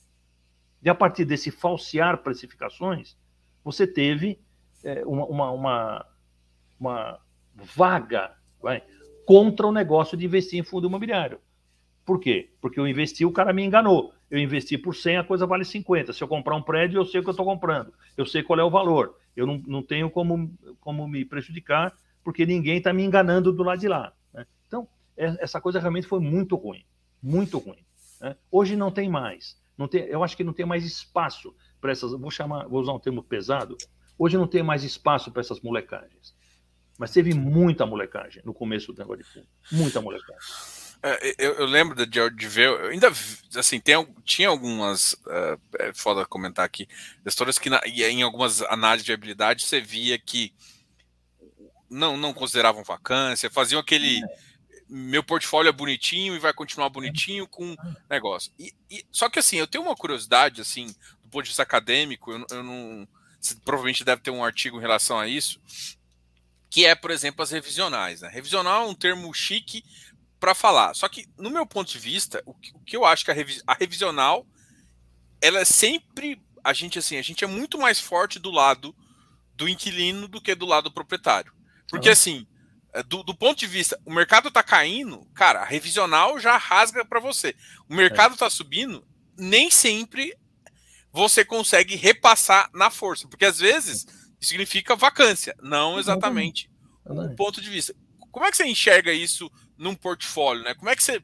É, porque eu acho que o que falta às vezes nessas análises, não dessas pessoas que eu sei que elas sabem disso, né? Mas para o investidor entender e começar a conseguir pre precificar como que você pensa é, para a gente simular alguma coisa? Olha, é, em ciclo econômico eu considero, por exemplo, essa escadinha, mas ó, dentro da revisional, a revisional é só dois anos, às vezes só tem uma articulação aqui de IPCA, depois você tem revisional. Se o mercado é. não tiver para cima, você não consegue puxar para cima. Não consegue, exatamente. É isso que eu te disse. A gente faz, a partir desses prognósticos que a gente, essas curvas que a gente faz, né, com, com eh, dados do passado, correlações, etc., que, que por sinal são absolutamente machucadas quando tem uma pandemia, né? Quer dizer, você, você pode fazer correlações quando você tem cenário, cenários econômicos, seja para cima, seja para baixo, mas com movimentos que têm uma, uma sustentação na lógica econômica. Não existe lógica econômica chamada todo mundo fica em casa na pandemia. Isso não é uma lógica econômica. É uma situação totalmente adversa que não pode entrar no cômputo. Então, eu não posso usar, não vou usar daqui para frente nenhum dado de 20 e 21 porque não serve, são dados que não servem para nada. Né? Você tem que parar em 19 e começar a ver o mundo girar de novo em 22, para poder construir uma base de dados daqui para frente, para poder fazer análise. Então, o que, que nós fazemos como, como técnicos, vamos chamar assim, né? ou como gestores técnicos, né? a gente faz análise prospectiva. Quando você faz análise prospectiva, você tem que impor, arbitrar é, crescimento econômico. Tem que arbitrar, não tem jeito. Né? Então, o que, que a gente faz? A gente não arbitra um ponto, a gente arbitra um intervalo. Então, já começa por aí. Quer dizer, eu não vou dizer o crescimento econômico do Brasil no ano que vem vai ser é, 1,3%. Não vou, não vou escrever isso. O, o, crescimento econômico do Brasil vai ser entre 0% e 2%. No outro ano vai ser isso. Então você pega lá o Focus, pega as outras arbitragens de outras pessoas que não são só você, para você não ficar dando o seu chute arbitrário é. só, né? para você ter uma arbitragem um pouco mais sustentada para a opinião de mais de uma pessoa. E você, só que você nunca põe um ponto. A gente, a gente, né? Você não, a gente. A gente nunca põe um ponto em nada para o futuro. A gente sempre põe um intervalo. Então, se você põe um intervalo, a tua resposta é um intervalo. Então você vai dizer, a tua TIR vai estar entre 8 e 12. A tua TIR, não, não vou dizer, a tua TIR é 11,37. Eu vou dizer, ela vai estar entre 8 e 12. E aí o que, que eu faço? A, a, a partir daí, eu ponho um cenário de estresse nisso aí. Aí eu digo o seguinte, se, se você tiver uma configuração de estresse, o teu 8 pode chegar em 6 sob estresse. Então, sob um cenário nesse intervalo, você vai estar entre 8 e 12, mas para você fazer seu investimento, você entenda que você pode estar entre 6 e 12. Dificilmente dá um intervalo tão largo quanto eu estou te falando. Eu estou falando qualquer número aqui. Né? Uhum. Os intervalos não são tão largos. Os intervalos de tiro para ciclos longos são intervalos de 200 bips, 220 bips, não é? Não é que dá um intervalo de 500 bips. Não tem, não, se, se, se der, o teu estudo está errado. Né? Então é isso que a gente faz. E, e como eu te disse, a gente mostra para investidor yield e TIR. Tem que mostrar. Ou seja, se você sair daqui dois anos, qual é a tua expectativa? A gente faz questão de mostrar isso. Se você sair daqui três anos, qual é a expectativa? Ou seja, a gente faz questão de mostrar o seguinte: olha, você tem uma renda que está sendo produzida com relação ao seu investimento, mas você tem que pensar no valor de saída. E o valor de saída é quando você quiser. Então, se você quiser, daqui um ano é isso, daqui dois. O que não pode pensar é no valor ser no mês que vem. Né? Ou seja, ficar flipando cota de fundo imobiliário. Não vai funcionar. Não vai funcionar. Ninguém é, é genial ao ponto de conseguir flipar, porque, porque você não tem fatores que interferem no valor do, do, dos imóveis, que sejam fatores que interferem só num determinado imóvel. Os fatores são macroeconômicos, na, na sua maioria, né? Quer dizer, dificilmente você tem um fator que interfere no prédio tal, ou na, no, no portfólio do fundo tal. Os fatores são de caráter macroeconômico. Né? Em tese, o que afeta, afeta todo mundo, com uma certa harmonia. Né? Eu gostei de que você falou assim, eu acho que duas análises é muito importante. É, do cara pensar assim, olha, não é só tira, é, ou seja, a saída é muito importante. Eu pensar no ciclo até o. Mesmo que a saída não aconteça, mas o, a tira às vezes é um preço que você vê daqui a dois anos. E aí você calculou do, do, ponto que você tem. E, e, e, quando você faz uma análise, e aí, é, por exemplo, você tirar o efeito da distorção, por exemplo, 21, 20, é, 2021, que hum. assim, os dados aqui vão ser muito difícil você aplicar num, qualquer estudo, porque não, ah, não, não vai valor, ter uma né? lógica. É, não tem valor. Eu acho que não tem valor. Os dados de 2021 têm que ser desprezados para qualquer tipo de análise adiante, porque não tem valor, né? Eles é, são sob um efeito que não é recorrente na economia, né? Espero que não, né? Só falta ser recorrente. Aí vai ser guerra. E, e, e para mim, o que justifica grande parte disso é entender estatisticamente, né? Porque quando você quer, quando, quando, você vai jogar num modelo, a sua modelagem tem que ser uma modelagem estatística. E, é. e, tem dados que não são relevantes estatisticamente porque são pontuais. E isso as é. pessoas têm que aprender a desprezar, principalmente quando se faz um estudo. É, é. Cara, Agora, eu digo, Agora, a gente tem que dizer o seguinte, né? Não é que o nosso investidor tem que ser um especialista em análise, tem que acreditar na análise que ele recebe. Né? Então, eu estou dizendo a, a, a, profundidade com a qual a gente faz análise. Então, o que ele tem que acreditar na análise que ele recebe, tem que confiar em quem entregou a análise para ele. Você está cheio de gente que. Você é um dos caras que influencia o mercado. Está cheio de gente que influencia o mercado. Então, quando você dá uma opinião, ela tem fundamento. Então, não é que o cara precisa ir lá e refazer a conta que o Diogo fez, para ver se ele sabe fazer a conta. Não é isso. Né? O Diogo tem que saber fazer a conta. Os outros que são influenciadores têm que saber fazer a conta. A gente, como administrador, tem que saber fazer. O que a gente pede para o investidor é que não se iluda. Né? Não se iluda. Não vai atrás daquele que diz o seguinte: olha, o negócio vale três vezes e você está comprando por um terço. Compra o que é muito bom. Esse papinho não funciona. Né? É muito bom? Como é que é? Por que, que é muito bom? É muito bom por causa disso. Ó. O número é esse, mais esse, mais esse, menos aquele, vezes é, raiz quadrada, não sei o quê, raiz cúbica. Aí, aí, você, aí você sustenta uma opinião. Né?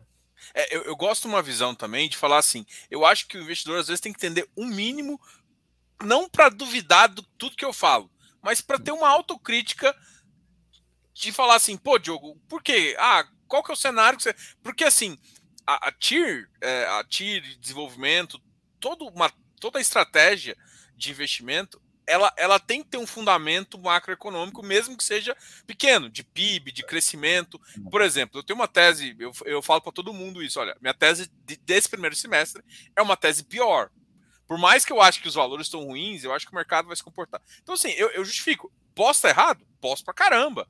Eu não, não vou estar certo. É. Mas eu, é essa a minha estratégia e os meus números estão com base ne, nesses dados. Eu posso errar? Posso, mas não porque é, porque minha, minha base macroeconômica está errada. Se você não concordar comigo nesse ponto, você achar que não, o mercado, a taxa de juros daqui para vai só vai melhorar, você vai colocar uma, um outro desconto, alguma coisa assim.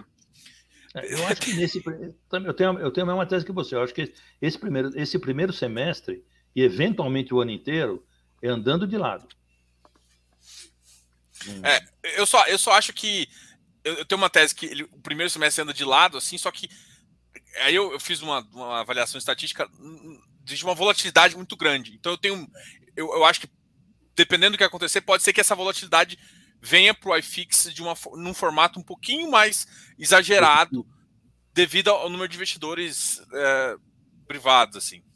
Vou, vou aproveitar, assim, tem, tem tanto assunto que eu queria conversar com você, mas Ué, eu, você pode fazer várias, vai, vai me chamando é, que eu vou. Eu sou, eu sou muito, muito ok para essas coisas. Só você me chamar Não, que eu apareço. Com certeza, eu vou chamar você e a Carolina também, que eu gostei muito ah, de conversar com ela. É cobra. É cobra. É cobra. Eu gostei é, muito não, dela também. É, e, não tem cabelo e... branco, né? então ela fala não, não. jeito mais perto do que vocês falam. Não, com certeza. Mas assim, eu, eu, eu, vou aproveitar que você, você aqui, eu quero só entrar em dois assuntos ainda. Eu sei que tá. vai acabar demorando um pouquinho, mas bom, o primeiro assunto é sobre assim, a gente está querendo falar do mercado futuro. É, e um, uma das importâncias é a questão do, do regulador. E, e, aqui eu não quero criticar, no, no, meu fato não é criticar a CVM ou não, é, mas existiu um fato aí, inclusive hoje, é, o, a CVM acatou é, o pedido do, do, do, do, fundo em, em deixar mais tempo para ele, ele, ele fazer a recorrência, o que, é, o que de fato é normal, né? Não, é... ela catou, segundo eu entendi, ela catou não dá a decisão final esperando o recurso, né? Ela está esperando o recurso. É, ele tem um prazo de 25 dias para fazer o recurso ainda. É, ela, ela suspendeu a, a, o ato dela, a exato. exigência esperando o recurso. É, até, até por isso mesmo o fundo fez o pagamento da, da full do, do, é. do, dividendo, do rendimento do fundo mesmo. É. E, e eu, eu, queria que você, do, do, seu ponto de vista, assim, comentasse um pouco uh, do que você acha em relação a essa questão da CVM, em relação a toda essa esse excesso de contabilidade, às vezes, é, que veio para o mundo dos fundos é. imobiliários. Não que não seja importante a contabilização, mas. É. Mas não, é, não é a contabilidade tem... que manda no jogo, né? Exato. Tem, aí tem duas coisas. A, a, a, primeira, que é a mais evidente, na minha opinião, é a questão legal. Ou seja, a legislação diz como é que calcula. A lei diz. Então a CVM, na minha visão, não pode fazer uma lei ou uma anti-lei. Então essa é a primeira questão. Ou seja, é, o, a lei é prudente porque ela espelha, do ponto de vista do cálculo da rentabilidade, do que é renda, aquilo que o investidor em imóvel está acostumado. Então o que, que ele está acostumado? Eu compro um imóvel, deixo lá. Todo mês eu recebo receita, gasto alguma coisa, guardo um pouco de dinheiro, se for o caso, né? guardo um pouco de dinheiro para revitalizar o imóvel adiante e o resto é renda. E o que está acontecendo com o imóvel lá, do ponto de vista objetivo? Não importa, porque eu não estou querendo vendê-lo nesse momento. Eu fiz esse investimento para manter esse imóvel. Só que eu, eu, posso fazer um registro de quanto ele está valendo.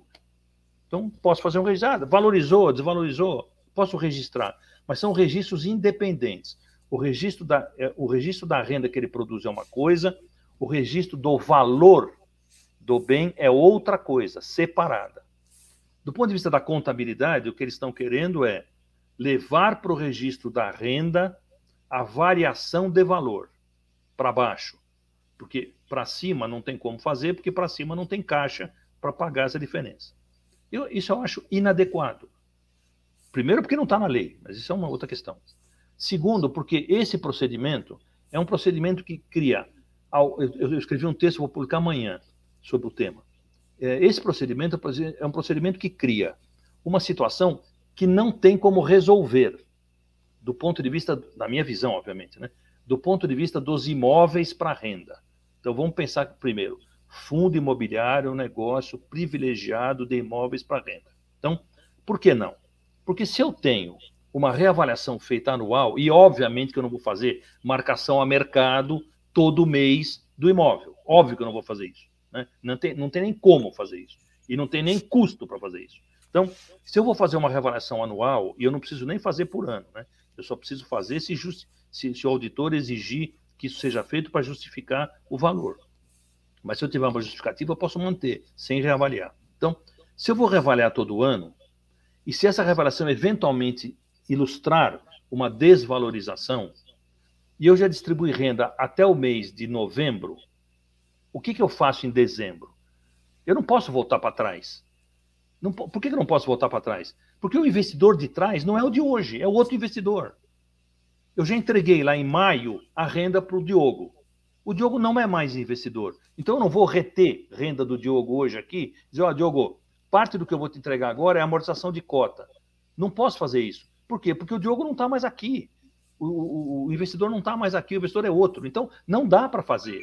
Não tem como voltar para trás e rearrumar. Ah, então, de repente alguém vai sair com uma, uma coisa, essas coisas de contabilidade que deixa nervoso. Ah, então difere adiante. De repente vai ser uma solução assim. Então difere para o futuro. Mas se difere para o futuro, eu estou prejudicando o investidor do futuro contra o investidor do passado. É. Não, também não funciona. Né? Ou seja, eu acho que do ponto de vista da lógica, para os fundos de investimento que têm imóveis, tem que preservar a lógica original. Eu não posso imaginar por que, que a gente tem que transformar isso numa questão de caráter contábil. Isso é uma questão de caráter de como investir.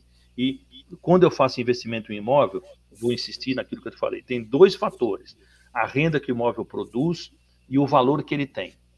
Esses dois fatores, a meu ver, têm que ser trabalhados isoladamente. E são trabalhados assim.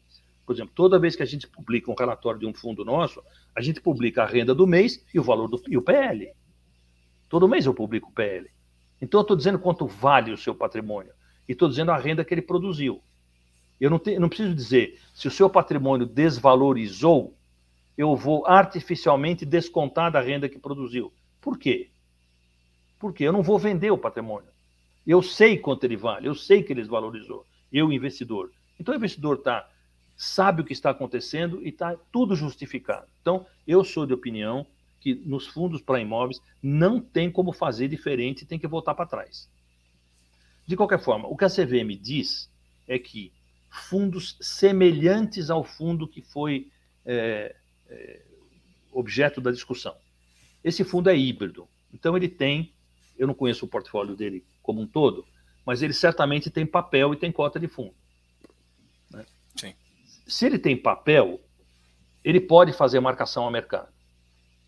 Se ele tem cota de fundo, ele também pode fazer marcação ao mercado. Então, ele pode fazer um conceito, ainda que não esteja na lei, ele pode usar um conceito de que todo mês eu faço ajuste. Então, ajusta todo mês, ajusta mercado. Então, uma parte do que eu vou distribuir. Então, eu tenho caixa. Eu vou distribuir a caixa a título do quê? Eu vou distribuir uma parte do caixa a título de renda e uma parte do caixa a título de, de, de amortização de cota. Por quê? Porque houve uma, uma desvalorização eh, nos ativos, não vou chamar de prejuízo, vou chamar de desvalorização. Houve uma desvalorização no ativo desse mês para o mês que vem. Pode fazer? Pode. O que, que é ruim nisso aí para o investidor? ruim é que se eu recebo como desvalorização, da, como amortização de cota, o meu custo de aquisição cai. Né?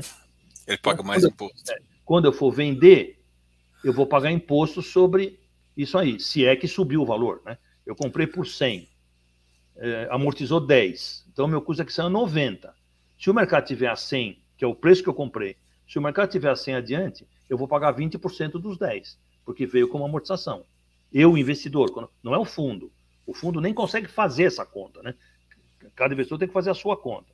Então, tra traduzir isso para a contabilidade e criar esse impasse é totalmente desnecessário. É totalmente inadequado, na minha opinião. É um purismo contábil que não tem nenhuma razão de ser.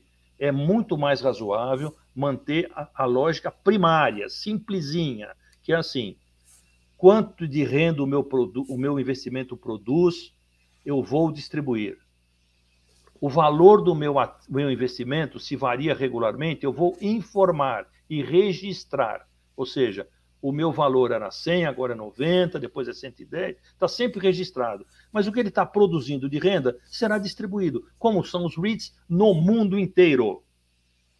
Como são os REITs no mundo inteiro. E como são os fundos imobiliários no Brasil, até porque a lei diz para fazer assim. Então eu tenho essa opinião enfática não é porque eu estou no mercado, eu não trabalho, eu não atrapalho ninguém, eu não tenho, não estou pagando imposto, eu não estou pagando, né? Mas eu acho que isso é, é, é uma coisa que desnecessária, primeiro, é, representa um purismo de postura que não leva a lugar nenhum, quer dizer, porque você tem que pensar no tipo de negócio que o, que o indivíduo está fazendo, no tipo de investimento que ele está fazendo, e não simplesmente ficar discutindo se, do ponto de vista contábil, é justo ou deixa de ser justo você tratar um fundo imobiliário como se fosse uma empresa, porque é isso que está acontecendo, né? Quer dizer, eles estão querendo associar a, as regras que você usa para uma empresa para um fundo de investimento. Não tem que associar, não tem por que associar. Além disso, eles estão. É, é, é, engraçado, né? Eles estão querendo contabilizar como fundo e, e equivaler contábil ou caixa como se fosse empresa.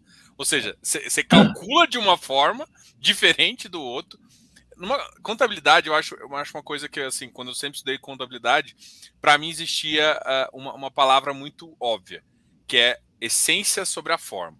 Então, na contabilidade existe já esse termo que é assim, qual que é a essência do fundo imobiliário? Então, na verdade, não importa muito, tipo, e você vê que muitas empresas obedecem, e isso está em vários registros contábeis, você às vezes acha contas contábeis diferentes. A grande questão é que as empresas, elas seguem muito isso, os, os Big Four sempre fazem isso. Só que, para fundo imobiliário, eu não consigo seguir a essência sobre a forma, porque eu tenho uma lei, e óbvio que a gente tem que seguir essa lei, de redistribuição de caixa, só que aí eu tenho uma outra normativa que me atrapalha um pouco. Então, é, eu também acho que ficou um pouco confuso, foi muito contadorismo, é, muita, muita pureza. Muita pureza, sem, sem pensar na lógica do investimento. Pensa na lógica primeiro. A questão, a questão da forma, como você mesmo está dizendo, é, é, não é relevante. O que é relevante é a lógica. A partir da lógica está tá atendida, é, você faz um bom produto de investimento. Se você quiser confundir a lógica com a forma, você faz um fundo de investimento que o investidor não entende. Consequentemente, você vai, machucar, o mercado, porque ele não entende. Essa é a questão. Dizer, o que ele entende é isso. Eu vou repetir o que eu já falei acho que umas 10 vezes hoje. É, inclusive antes, quando nós não estávamos no ar. Você, você, você, tem uma coisa que é o, o, mecanismo de produção da renda do seu investimento e outra coisa é o valor dele. O valor dele é o valor dele. Registra lá, desvalorizou, valorizou, está valendo 30 vezes o que valia antes, está valendo metade, não importa. O que importa do ponto de vista do investidor é quanto eu estou recebendo de renda. Se eu quiser vender, eu estou informado. Estou informado. Eu sei que se eu quiser vender, a minha coisa desvalorizou em 10%. Tá bom, ok, obrigado pela informação. Achei muito correto você ter feito essa análise para mim e ter mandado avaliar o imóvel. Pronto, acabou, é isso aí. Com certeza. Um outro assunto que aí é um assunto um pouquinho mais também nesse sentido, é, a gente até tinha conversado um pouquinho é, eu fui um pouco egoísta e fiquei conversando com o professor um pouquinho antes de entrar ao vivo, que é a questão do, do capex, né? Hoje em dia a gente não pode fazer uma reserva real de capex, que, que é isso, por exemplo, isso já é permitido inclusive nos primos americanos, né? Você faz, você consegue botar ali no balanço uma reserva, que é coisa que a CVM ainda não deixou. Então, assim, aproveitando que a gente já está discutindo essas questões, é, é, alguns portfólios fariam um pouco de sentido, porque assim, vou, faz sentido às vezes você fazer um fundo, e aí, para quem não entende CAPEX, é, é, é, é um, é um fundo é, que seria como se vocês reservassem o dinheiro para deixar o, de, imóvel up to date, né? Eu chamo, eu chamo isso de reserva de reposição de ativos. Isso. Acho que esse é o menor, melhor nome aí é, imobiliário que pode se dar. É. E o que, que, você acha em relação a isso? Você acha que, aproveitando, vamos supor que a gente está dando sugestões de melhoria. É, também tem esse... que mexer na lei, né, Diogo? Isso, isso. Também tem que mexer na lei, porque a lei fala que tem que distribuir no mínimo 95%. 95%. Então também tem que mexer na lei, para mexer é, nisso que você falou. Né? Isso, é, ou, eu, ou eu fazer algumas considerações. Ou, é, ou uma normativa. Ou, ou uma consiga... normativa que diz o seguinte: você pode extrair do cálculo da renda uma, uma reserva é, é, justificada para revitalização do imóvel. Justificada para revitalização do imóvel. Aí você justificaria. Ou seja, eu vou mudar o ar-condicionado daqui a um ano. O ar-condicionado custa tantos milhões. Então eu vou fazer uma reserva para adquirir, adquirir o ar-condicionado. Então eu vou ter que reservar por mês tantos por tantos reais. E aí, aí não tem porcentagem de nada. Quer dizer, você faz uma reserva justificada. Eu acho que isso, isso estaria acima da lei. Poderia fazer, na minha visão. E a CVM podia autorizar. E a CVM não precisa ter medo de autorizar isso. Por quê? Porque o, o administrador que fizer isso, que é um administrador sério, ele vai diminuir o yield que ele está entregando. Ou seja, ele vai ser pichado no mercado, ele não vai ser aplaudido. Ele vai ser pichado, certo? Então, o administrador sério vai fazer isso com muita qualidade e com muito cuidado. Porque se ele tiver que fazer essa reserva, ele vai entregar um yield menor. E, lamentavelmente, de uma forma absolutamente equivocada, o mercado lê qualidade de, de investimento em fundo imobiliário pelo yield do mês. Quer dizer, o yield do mês é bom, o fundo é bom o yield do mês passado, o mês que vem é ruim, o fundo é ruim. Então, lamentavelmente, faz essa leitura, que é muito ruim, né? como, como leitura de investimento de longo prazo. Isso aqui não é investimento de para um mês, é investimento de longo prazo. Imóvel vive 100 anos. Né? Nós estamos falando sobre o Chrysler, o Chrysler Building, no nosso horário aqui reservado é, eleitoral, né? E, e, e, e, nós estamos um prédio de 1914 que é AAA em Nova York, hoje. Né? Por quê? porque faz revitalização continuada. Né? Então, o, o, eu acho que seria muito razoável a CVM entrar nessa, nessa, nessa linha de raciocínio e permitir que justificadamente pudesse ser feita reserva para revitalização. Só que o administrador que fizer isso vai receber um pitch do mercado, né? Porque ele vai baixar o yield. Então, eu, nós, por exemplo, nós temos alguns fundos, o Faria Lima, o LMA11, a gente faz reserva, desde, desde que o fundo existe. Desde que o fundo existe. Precisou trocar os elevadores do prédio, o dinheiro estava lá. Quando precisou trocar os elevadores do prédio, o dinheiro estava lá, o nosso. Nós fomos lá e, puf, pagamos, ainda sobrou dinheiro. Nós temos, precisou fazer reforma no hotel, o dinheiro estava lá. Ou seja, a gente faz reserva para revitalização desde o primeiro dia nesse fundo. Né? Porque a gente entende que se a gente não fizer isso, a gente prejudica o investidor do futuro e, e, e dá uma condição é, deformada para o investidor do presente. Quer dizer, o investidor do presente tem uma renda, mas a renda é gerada a partir de um bem que perde valor. Então, esse bem precisa ser revitalizado. E essa revitalização ele tem que ser parte do processo para poder ter aquela renda. Por isso que a gente recolhe o que a gente chama de FRA, Fundo para Reposição de Ativos. Né? Mas é. o limite do FRA é 5%. Do ponto de vista legal, você não pode reservar mais do que isso. E às vezes precisaria de 7, 8, né? do número maior, não importa. Né? A depender do que, do que você vai fazer de revitalização. É. Eu acho que não, não, seria razoável é, deixar. Ah, bota 6%. Não seria razoável o porcento. Seria razoável o valor justificado. Não importa quantos por cento ele é. Então, com esse exemplo que eu te dei, né? Vou trocar o ar-condicionado. São 10 milhões de investimento daqui 12 meses. Então, eu vou reservar né? 10 sobre 12, né? Tem que fazer a conta de cabeça, é ruim, né? Podia ter feito 10 com 10, né? Fazer 10 milhões sobre 12, eu vou reservar todo mês até lá. Ou vou descontar o juro, que esse negócio, esse dinheiro vai ficar aplicado. Posso fazer até uma conta bonitinha, né? Para fazer isso aí.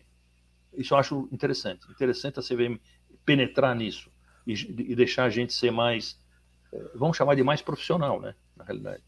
Dizer, o administrador do fundo seria mais profissional se ele pudesse fazer isso. Ele administraria o portfólio melhor fazendo isso.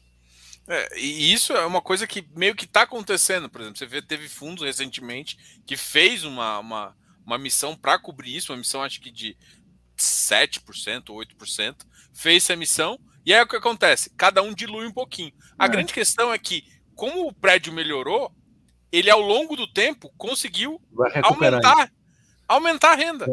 Recuperou. Então, pro cara que não fez nada, o cara que não fez nada, ele conseguiu fazer. É. Só que assim, de, o, o, problema todo é que, num caso onde o fundo é famoso, é bonzinho, é fácil. Agora, e o, às vezes tem fundo que precisa, que não está conseguindo fazer isso, porque no curto não prazo vai. Não consegue porque fazer a captação. Né? Porque não consegue fazer a captação. E aí você penaliza no momento que era interessante fazer a reforma, aproveitar, até para atrair novos inquilinos, você não consegue porque você não tem zero de reserva. Então, é, essa, essa também é uma, é uma, uma certa crítica que eu tenho. É eu vou aproveitar e fazer a, a, última pergunta, eu prometo. Tá bom. Que é, que é justamente sobre é, os fundos imobiliários de CRI, a gente deve estar falando um pouquinho disso também, ficaram muito famosos assim. Eu acho que essa questão de renda, é, eles são muito mais previsíveis, tem algumas coisas, coisas assim que acabaram atraindo justamente esse cara que estava acostumado com, com os fundos abertos, assim, vieram para o fundo imobiliário. O cara tem é, uma estrutura muito parecida com esses fundos é, com esse fundo aberto, só muda um regime ali que agora sai de competência, vira caixa, mas tem uma renda todo mês. O cara começou e com a inflação disparando, o GPM disparando, alguns desses ativos começaram a, a pagar muito absurdo, e principalmente com, quando você compara assim. Só que aí se a gente vai para os REITs, né? E, e, você olha que esses fundos mortgages, que eles, na verdade, eles ocupam no máximo 5, 6% ali é, da estrutura quando, quando se alavanca. E eu queria que você. E, e parece assim, quando a gente olha para os Estados Unidos, normalmente a gente está olhando para o nosso futuro, né? Em termos é. de tamanho e tudo. É. Como é que você enxerga essa relação? Você acha que esses fundos de aplicação financeira que hoje estão muito famosos, eles vão ponderar mais a carteira do iFix, vão ponderar menos? No curto prazo ainda podem crescer mais? No curto prazo, sim. No, longo prazo, na minha visão, não. É, fundo imobiliário é originado para você fazer investimento em imóvel. É, eu te disse na, no horário eleitoral gratuito, que o, o, o, o fundo de CRI, sem querer ser agressivo, né, porque eu não sou. Então, o fundo de CRI é um FDIC que não paga imposto. É isso aí. Né? Com uma diferença em relação ao FDIC. Ele só pode comp comprar crédito derivado de operações de caráter imobiliário. E pronto, é um FDIC. Então, não tem nada a ver com fundo de investimento no real estate. Quer dizer, não é um fundo de investimento em produtos do real estate. Ele é um fundo de investimento em créditos derivados do real estate. Então, não é da natureza do negócio um fundo de CRI. Da natureza do negócio é um fundo de imóvel. De, pode ser desenvolvimento também. Desenvolvimento e renda. Mas o, a, da natureza do negócio é fundo de imóvel. Não é da natureza do negócio um fundo de CRI. Então, mas é permitido fazer. Não estou dizendo que é proibido, que tem que proibir, nada disso. Só estou dizendo que tem que ser tratado como uma aplicação financeira e não como uma aplicação de real estate. Então, é, o que, que você vê no mercado norte-americano? Eu vou botar um óculos aqui para ler um número, porque senão não, não vou conseguir ler direito. Você pega né, nessa carta que você eh, tem esse dado que você falou, que é uma para quem pegar na carta do núcleo real estate é www.realestate.br, é, vai lá em, em, em, publicações, cartas do núcleo, está lá a carta. Carta 65-21 foi feita no terceiro trimestre do ano passado. Então, naquele dado você tem, no mercado norte-americano, em 1971, a porcentagem de, de, fundos de mortgage no mercado era 78%. Passou depois, 10 anos depois, para 60%, 10 anos depois para 32%, e depois vem oscilando entre 2001 e 2020 no patamar de 5%. Então, esse gráfico aqui aqui, esse de baixo, esse de baixo. Aqui, ó. Então, esse número que eu estava lendo aqui. Então, isso aqui, isso aqui é imóvel, é o marrom. Isso aqui é, é hipotecas, né? Mortgage, que é como se fosse um CRI, né? Aqui. Com a diferença que é muito pulverizado, etc. Não tem concentração, mas é como se fosse, para ficar mais simples. Então, são as hipotecas aqui. O que acontece aqui, o que acontece aqui? O mercado é, é, o mercado é marrom, não é, não é bege, é marrom. Mas é muito mais simples fazer um mercado bege do que o mercado marrom. O mercado marrom exige você fazer análise de produto, você fazer, é, às vezes, implantar produto, é, esperar maturar, etc. O negócio de mortgage é toma aqui, tá, tá, pronto o crédito, quer dizer, toma aqui o dinheiro. O crédito existe instantaneamente. Então, essa geração aqui de, de portfólio é muito mais veloz e muito mais rápida do que a geração de portfólio imobiliário. Então, você vê pela, quando o mercado vai amadurecendo, ele vai amadurecendo na sua natureza. A natureza dele é a natureza marrom. Isso aqui é não natural. Então, o não natural vai sendo diluído ao longo do tempo e você vai levando o, o crédito para os ambientes de crédito, que não são ambientes dos fundos imobiliários ou dos REITs. Né? Vamos pensar na nossa história. O, o ambiente de crédito é um ambiente de, de outra ordem. É dos, é, pode até ter fundo, não tem importância. Pode até ter fundo de crédito, mas não é no ambiente do real estate. É ambiente de crédito. Derivado ou não do real estate é outra conversa. Então, eu sou de opinião que nós teremos uma evolução, não, não é nesses números, nesses patamares, mas semelhante a essa. Ou seja, aos poucos, o mercado vai se solidificando naquilo que é da sua natureza, que é o mercado de imóveis, e isso aqui que é não natural vai sendo cada vez menos importante e vai sendo derivado eh, para outros ambientes, né? para ambientes de securização, para outros tipos de fundo, quer dizer, para fundos que não tenham nada a ver com o ambiente do mercado imobiliário. Essa é a minha opinião sobre o futuro. Isso aqui é a imagem do, é, do mercado de REIT norte-americano, né, que é o paradigma para todo mundo que faz análise desse tema. Eu, eu só tenho, eu tenho uma visão assim, eu, acredito, eu concordo com você em gênero, e grau, assim. Eu só tenho uma visão que, como o Brasil gosta muito, o fundo imobiliário é uma estrutura desses fundos que uh, não paga imposto, então, eu acho que o, o, que, aconte, o que aconteceu, na verdade, foi um. É, vou usar uma palavra aqui que é perigosa, um aproveitamento, né? Que aí você restringiu um pouquinho do crédito, mas se você for olhar alguns fundos já esse de mortgage, você, você, tá, você começa a fazer, inclusive, crédito de infraestrutura. É que é. agora surgiu outros fundos de infraestrutura para renda. Então, tá, tem surgido formatos de fundos que eu, inclusive, gosto bastante. É, Uh, sobre em, questão, em relação à dívida também, que tem uma visão diferente, né? É, que é uma aplicação financeira, que tem outros parâmetros de renda, inclusive, né? O parâmetro de renda de aplicação financeira é compatível com o risco do negócio. Eh, num fundo imobiliário, você tem um lastro de valor justo. Então, o risco do negócio é um risco fundamentado no lastro.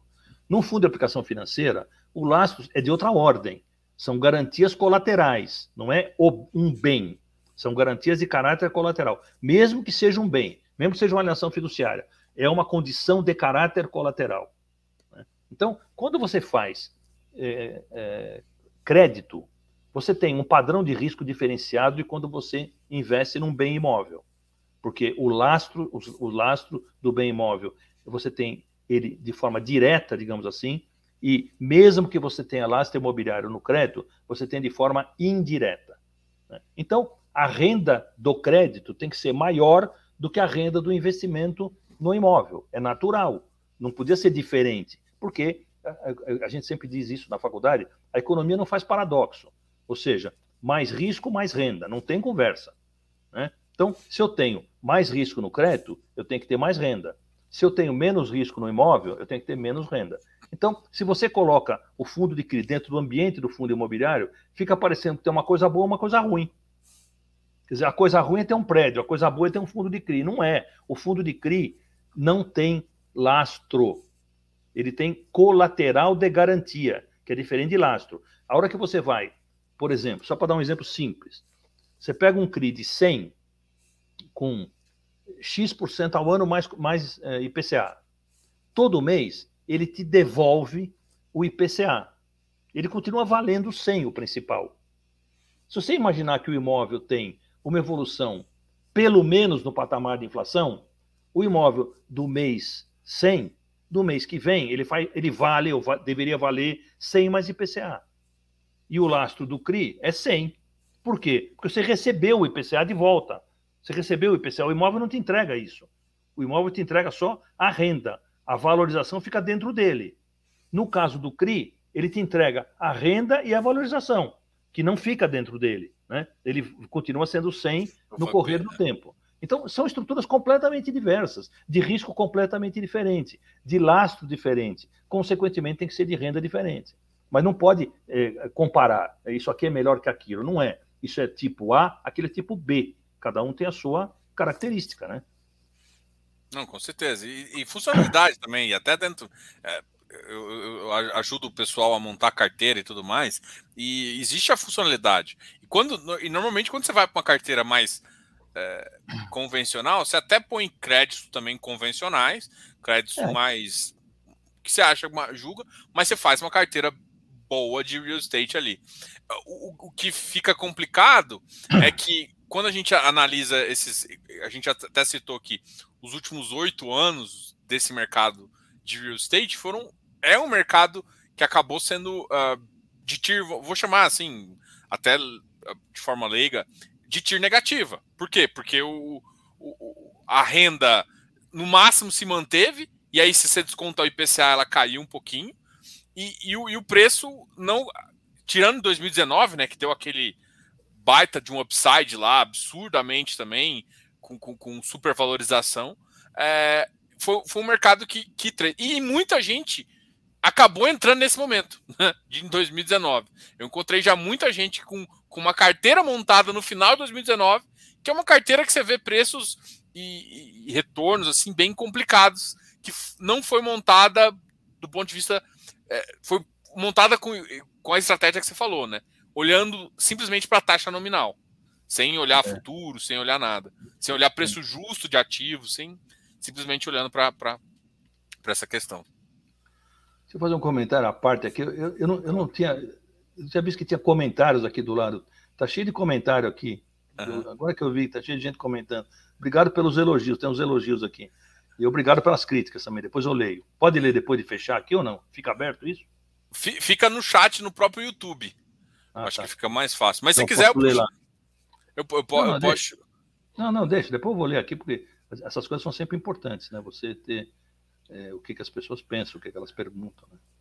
Não, sério, assim, normalmente o pessoal aqui costuma deixar nos comentários também. A gente, aqui, assim, o meu objetivo de criar isso aqui, criar o site, trazer pessoas como você, é justamente criar uma comunidade onde a gente vai evoluir no mercado e trazendo pessoas que conhecem do mercado, que dão aula, e, enfim. É, pelo menos esse, esse, é o meu objetivo aqui, é. em trazer você, ter, já, já, já ter conversado com a Carol. Ó. Tem um comentário interessante aqui. Uma moça aqui me chamou, eu falo que eu sou da turma da tijolada. É. Boa. É a Giana, a Giana sempre está aqui. Ela já, é. ela já colocou aqui, ó, fã sua número um já. É. Ah, é? Ah, é? Ah, é. Obrigado, obrigado. E, e ela, assim, e a gente, ela, ela tá no eu canal. Eu sou mesmo da turma da tijolada, é verdade. Eu sou, eu sou um cara do tijolo. Não, mas ela também, tá? É. é ela também, ela, ela compra vários ativos de tijolo aqui. Ela sempre é. coloca aqui no, no, no, chat aqui. Eu sempre, eu sempre é, comento essa história do tijolo, né? Ou seja, a gente, a gente nasce com essa coisa do tijolo na cabeça, né? Então, eu sou, eu queria ser engenheiro civil aos 5 anos de idade. Filho, meu pai era advogado, né? Falei, filho, você vai, me, você vai me, me seguir, né? Eu falei, não, pai, eu quero fazer prédio. Sempre desde menininho. Então, nunca fiz prédio, na realidade. Fiz um pouco na vida, mas na realidade só fiz consultoria grande parte da minha vida. Né? Mas eu gosto muito desse ambiente, eu acho um ambiente bacana. Mas dedicou a vida inteira ao, é, mercado imobiliário, né? É, é. Seja profissionalmente, seja de forma acadêmica. Né? Eu consegui fazer uma, uma situação muito particular, né? Que é fazer uma academia em paralelo com a profissão, né? Isso não é fácil, não é comum, pelo menos, né? Esse aqui é o site do núcleo, né? do Real Estate. É, vou, vou, até mostrar aqui as publicações. Deixa eu ver se eu vou passar vergonha aqui. Não, tem que passar aqui em cima. Aqui em cima está escrito publicações, cartas do núcleo. Vai um pouco para cima aqui no, no menu. Tem publicações. Clica aí. É, vamos ver se foi. Foi. foi. Aqui é carta tem várias coisas aqui. Ó. Real Estate em Foco, esse que nós recém inauguramos. Como eu te falei, eu escrevi um artigo em janeiro e vou estou escrevendo um artigo que agora, amanhã vou publicar no Real Estate em Foco. E Cartas do Não, Núcleo já tem Cartas do Núcleo tem 20 anos já, acho. Talvez até mais. Dá uma olhada no Cartas do Núcleo, desde quando existe. Que Cartas do Núcleo. É, é número um lá embaixo. É sobre o negócio de dólares, se não me engano. Se você for pegar aqui no, no, no Cartas do Núcleo, na época dos IPOs, o que tem de picha aqui não é brincadeira. 2005, tá vendo? Primeira 2005. É. Mais 17 anos. É. Aqui teve muito voodoo, viu, Diogo? Que na época dos IPOs, eu escrevi cada coisa pesada. A Carolina também escreveu. A Carolina estava estudando na época. Ela escreveu umas coisas muito pesadas também. Está estudando, está fazendo doutoramento. Né? E ela fez, escreveu umas coisas interessantes. Não em carta do núcleo, ela escreveu artigos. E, mas eu escrevi em carta do núcleo muita coisa pesada no sentido de para tentar fazer com que o mercado se atentasse para aquelas coisas. Né? Uma vez eu fiz assim: é, quanto vale uma empresa de real estate? Peguei o que estava acontecendo, né?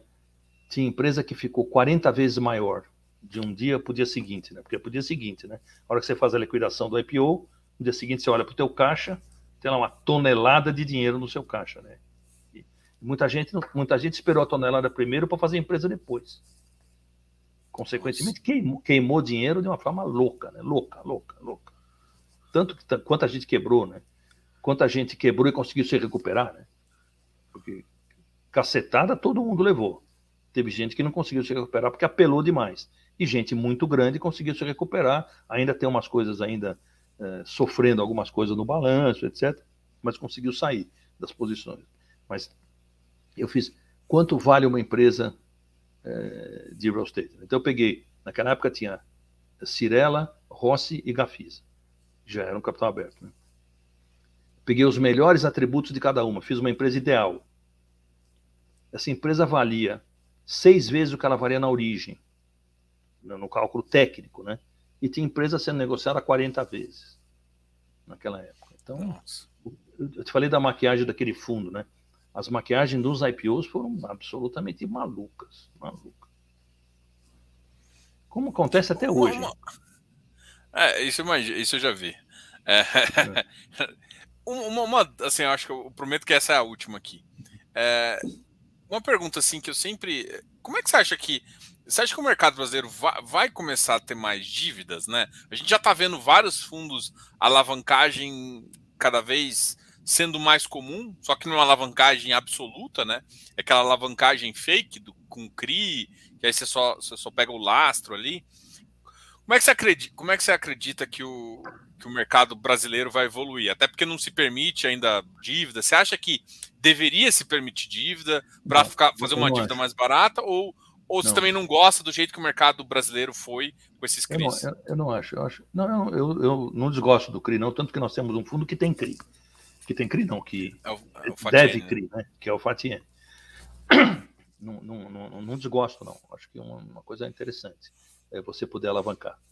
É, mas eu acho que é, é, melhor alavancar do jeito que a gente está fazendo hoje. Ou seja, uma alavancagem muito moderada, é, para você não ter surpresas adiante, né? E você alavancar antes do, antes do, do, do, do fundo acontecer, né? E o fundo não pode alavancar porque não tem personagem jurídica, né? Não tem jeito, né?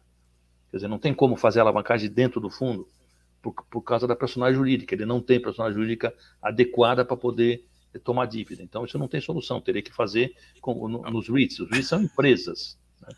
Então, o REIT é uma empresa. Se é uma empresa, ela pode tomar dívida. Né? Mas um fundo é, não pode. É que o fundo pode tomar uma SPE com natureza jurídica, é, e a SPS é, é dono da matrícula, e você é, tomar é uma. Isso, é, Até essas. essas é. Pode fazer embaixo, né? Pode fazer embaixo. Exato. Mas eu, é acho, que... eu acho que tem que fazer uma coisa moderada, porque eu acho que o negócio de fundo imobiliário é, é, é um negócio que primordialmente deve ser para renda, e o melhor modelo para você investimento para renda é você fazer partilhamento de investimento. É o melhor modelo. E usar equity, fazer partilhamento de investimento. Se você faz com, de, com dívida, você pode fazer grandes soluções de alavancagem ou soluções de risco muito elevado. Então, você sai um pouco do ambiente é, do, do, investimento conservador. Quer dizer, você sai da lógica daquele investidor original. Aquele investidor original, voltando ao que nós estávamos conversando, é o jeito que comprava um imóvel e alugava. Esse é o original. Agora, o investidor original não é aquele que comprava um imóvel fazendo dívida e alugava. Não é esse o perfil do investidor original. Então, é, a gente precisa trazer primeiro o investidor original para dentro do fundo imobiliário. Ele sai da coisinha, é, vamos chamar de medíocre que ele está fazendo e, e, vem, e vem para uma coisa moderna, avançada, etc., que é o fundo imobiliário. Esse, esse é o primeiro ciclo. O, ciclo. o ciclo de fazer dívida já é um ciclo que você pode, digamos, associar a uma outro grau de maturação, de maturidade, vai. É, ou seja, um nível muito baixo de, de capacidade de, de alavancagem, não pode ser alto, porque cada vez que você coloca dívida, você coloca risco. Então você sai do investimento conservador e vai para o investimento mais moderado do ponto de vista de risco. Mas o investidor precisa saber o que está acontecendo. Então, quando você vai para a dívida e abre a questão da dívida, você, você teria que abrir num, num formato, na minha visão, muito controlado. Que, que, é hoje, que basicamente é o, é o, que eu enxergo hoje no mercado, né? É, você pega tem o um nível nacional. Você, você pega o, o, Rockefeller Center. Passa dois anos a gente lê no jornal. O Rockefeller Center foi vendido. O que eles vendem aquele prédio não é brincadeira, né? Vai, um, vai o grupo japonês compra um zilhão, outro vai, aí vai um outro compra dois zilhões. Então, vai lá. Vai, o, o que, que é isso? É 95% dívida, quando não é 100, né? E é 5% de equity. Então, é uma arbitragem entre a taxa de juro e a renda de aluguel. É essa arbitragem que vale. O cara, o cara ganha dinheiro nessa arbitragem, o, cara, o investidor, né? nessa arbitragem. Mas se essa arbitragem inverte, ele perde feio, porque ele não tem, não tem como produzir renda, porque está tudo alavancado. Não tem como produzir renda para pagar. Tem que fazer, teria que injetar equity. Se você inverte, desbalanceia isso. Né? Nossa. Então, você toma 95% de dívida para 5% de equity, você tem uma, uma, uma, uma coisa extremamente tênue do ponto de vista de equilíbrio. O equilíbrio é muito perigoso, muito instável. Né? Então, é, agora, se você faz, digamos, 20% de dívida, 30% de dívida, você tem um equilíbrio muito mais moderado. Então, aí, para migrar para a dívida, eu acho que tem que fazer uma legislação é, muito cuidadosa nesse sentido. Legal. Professor, muito obrigado por, por compartilhar Ora. aqui seu tempo. Foi uma duas horas quase excepcionais aqui. Eu tive bom, o né? prazer de, de fazer essa. essa Para mim também. Quero tive um grande, conversar. Tenho um grande prazer conversar com você. Já conversamos várias vezes. A primeira vez que a gente conversa no ar. Né? Eu acho Isso. que você é, um, é uma das pessoas que realmente conhece o ambiente de real estate.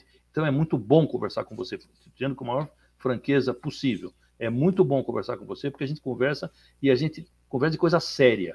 E a gente ouve perguntas muito bem colocadas. Mas parabéns, eu quero te parabenizar, porque as entrevistas que você faz são de muito bom nível. Viu? Eu fico feliz, assim, eu, é. É, eu, eu, eu, acho assim, eu, eu, um dos objetivos aqui, é claro, é, é trazer, eu acho que às vezes falta um pouco, uh, o mercado, a parte acadêmica é importante, é, não, não, é só estudos, eu acho que você consegue juntar essas duas coisas, eu acho que faz, faz, as pessoas têm que voltar e, e ler algumas coisas antes de, de, fazer alguns comentários. Então, eu, eu, vejo alguns comentários, inclusive às vezes até no meu grupo, algumas pessoas que, que falam uh, algumas besteiras, e aí quando a gente. Por isso que eu gosto de trazer algumas pessoas mais que conhecem muito do mercado, que fazem estudos acadêmicos, para também, sabe, é, trazer um pouco de luz, né? É, principalmente alguém que faz um trabalho tão importante quanto o seu. Professor, muito obrigado, obrigado. aqui de novo. Você é. sempre vai voltar aqui, é um então, tá convidado eterno. e obrigado. E, e, da turma da tijolada, tá bom? Tamo, tamo junto na turma da tijolada. Tchau, tchau Diogo. Um abraço para você e para todo mundo. Muito obrigado pela atenção, tá? Tchau. Obrigado, pessoal. Tchau, tchau, tchau. Até mais, até a próxima. Dá um like nesse vídeo e falou.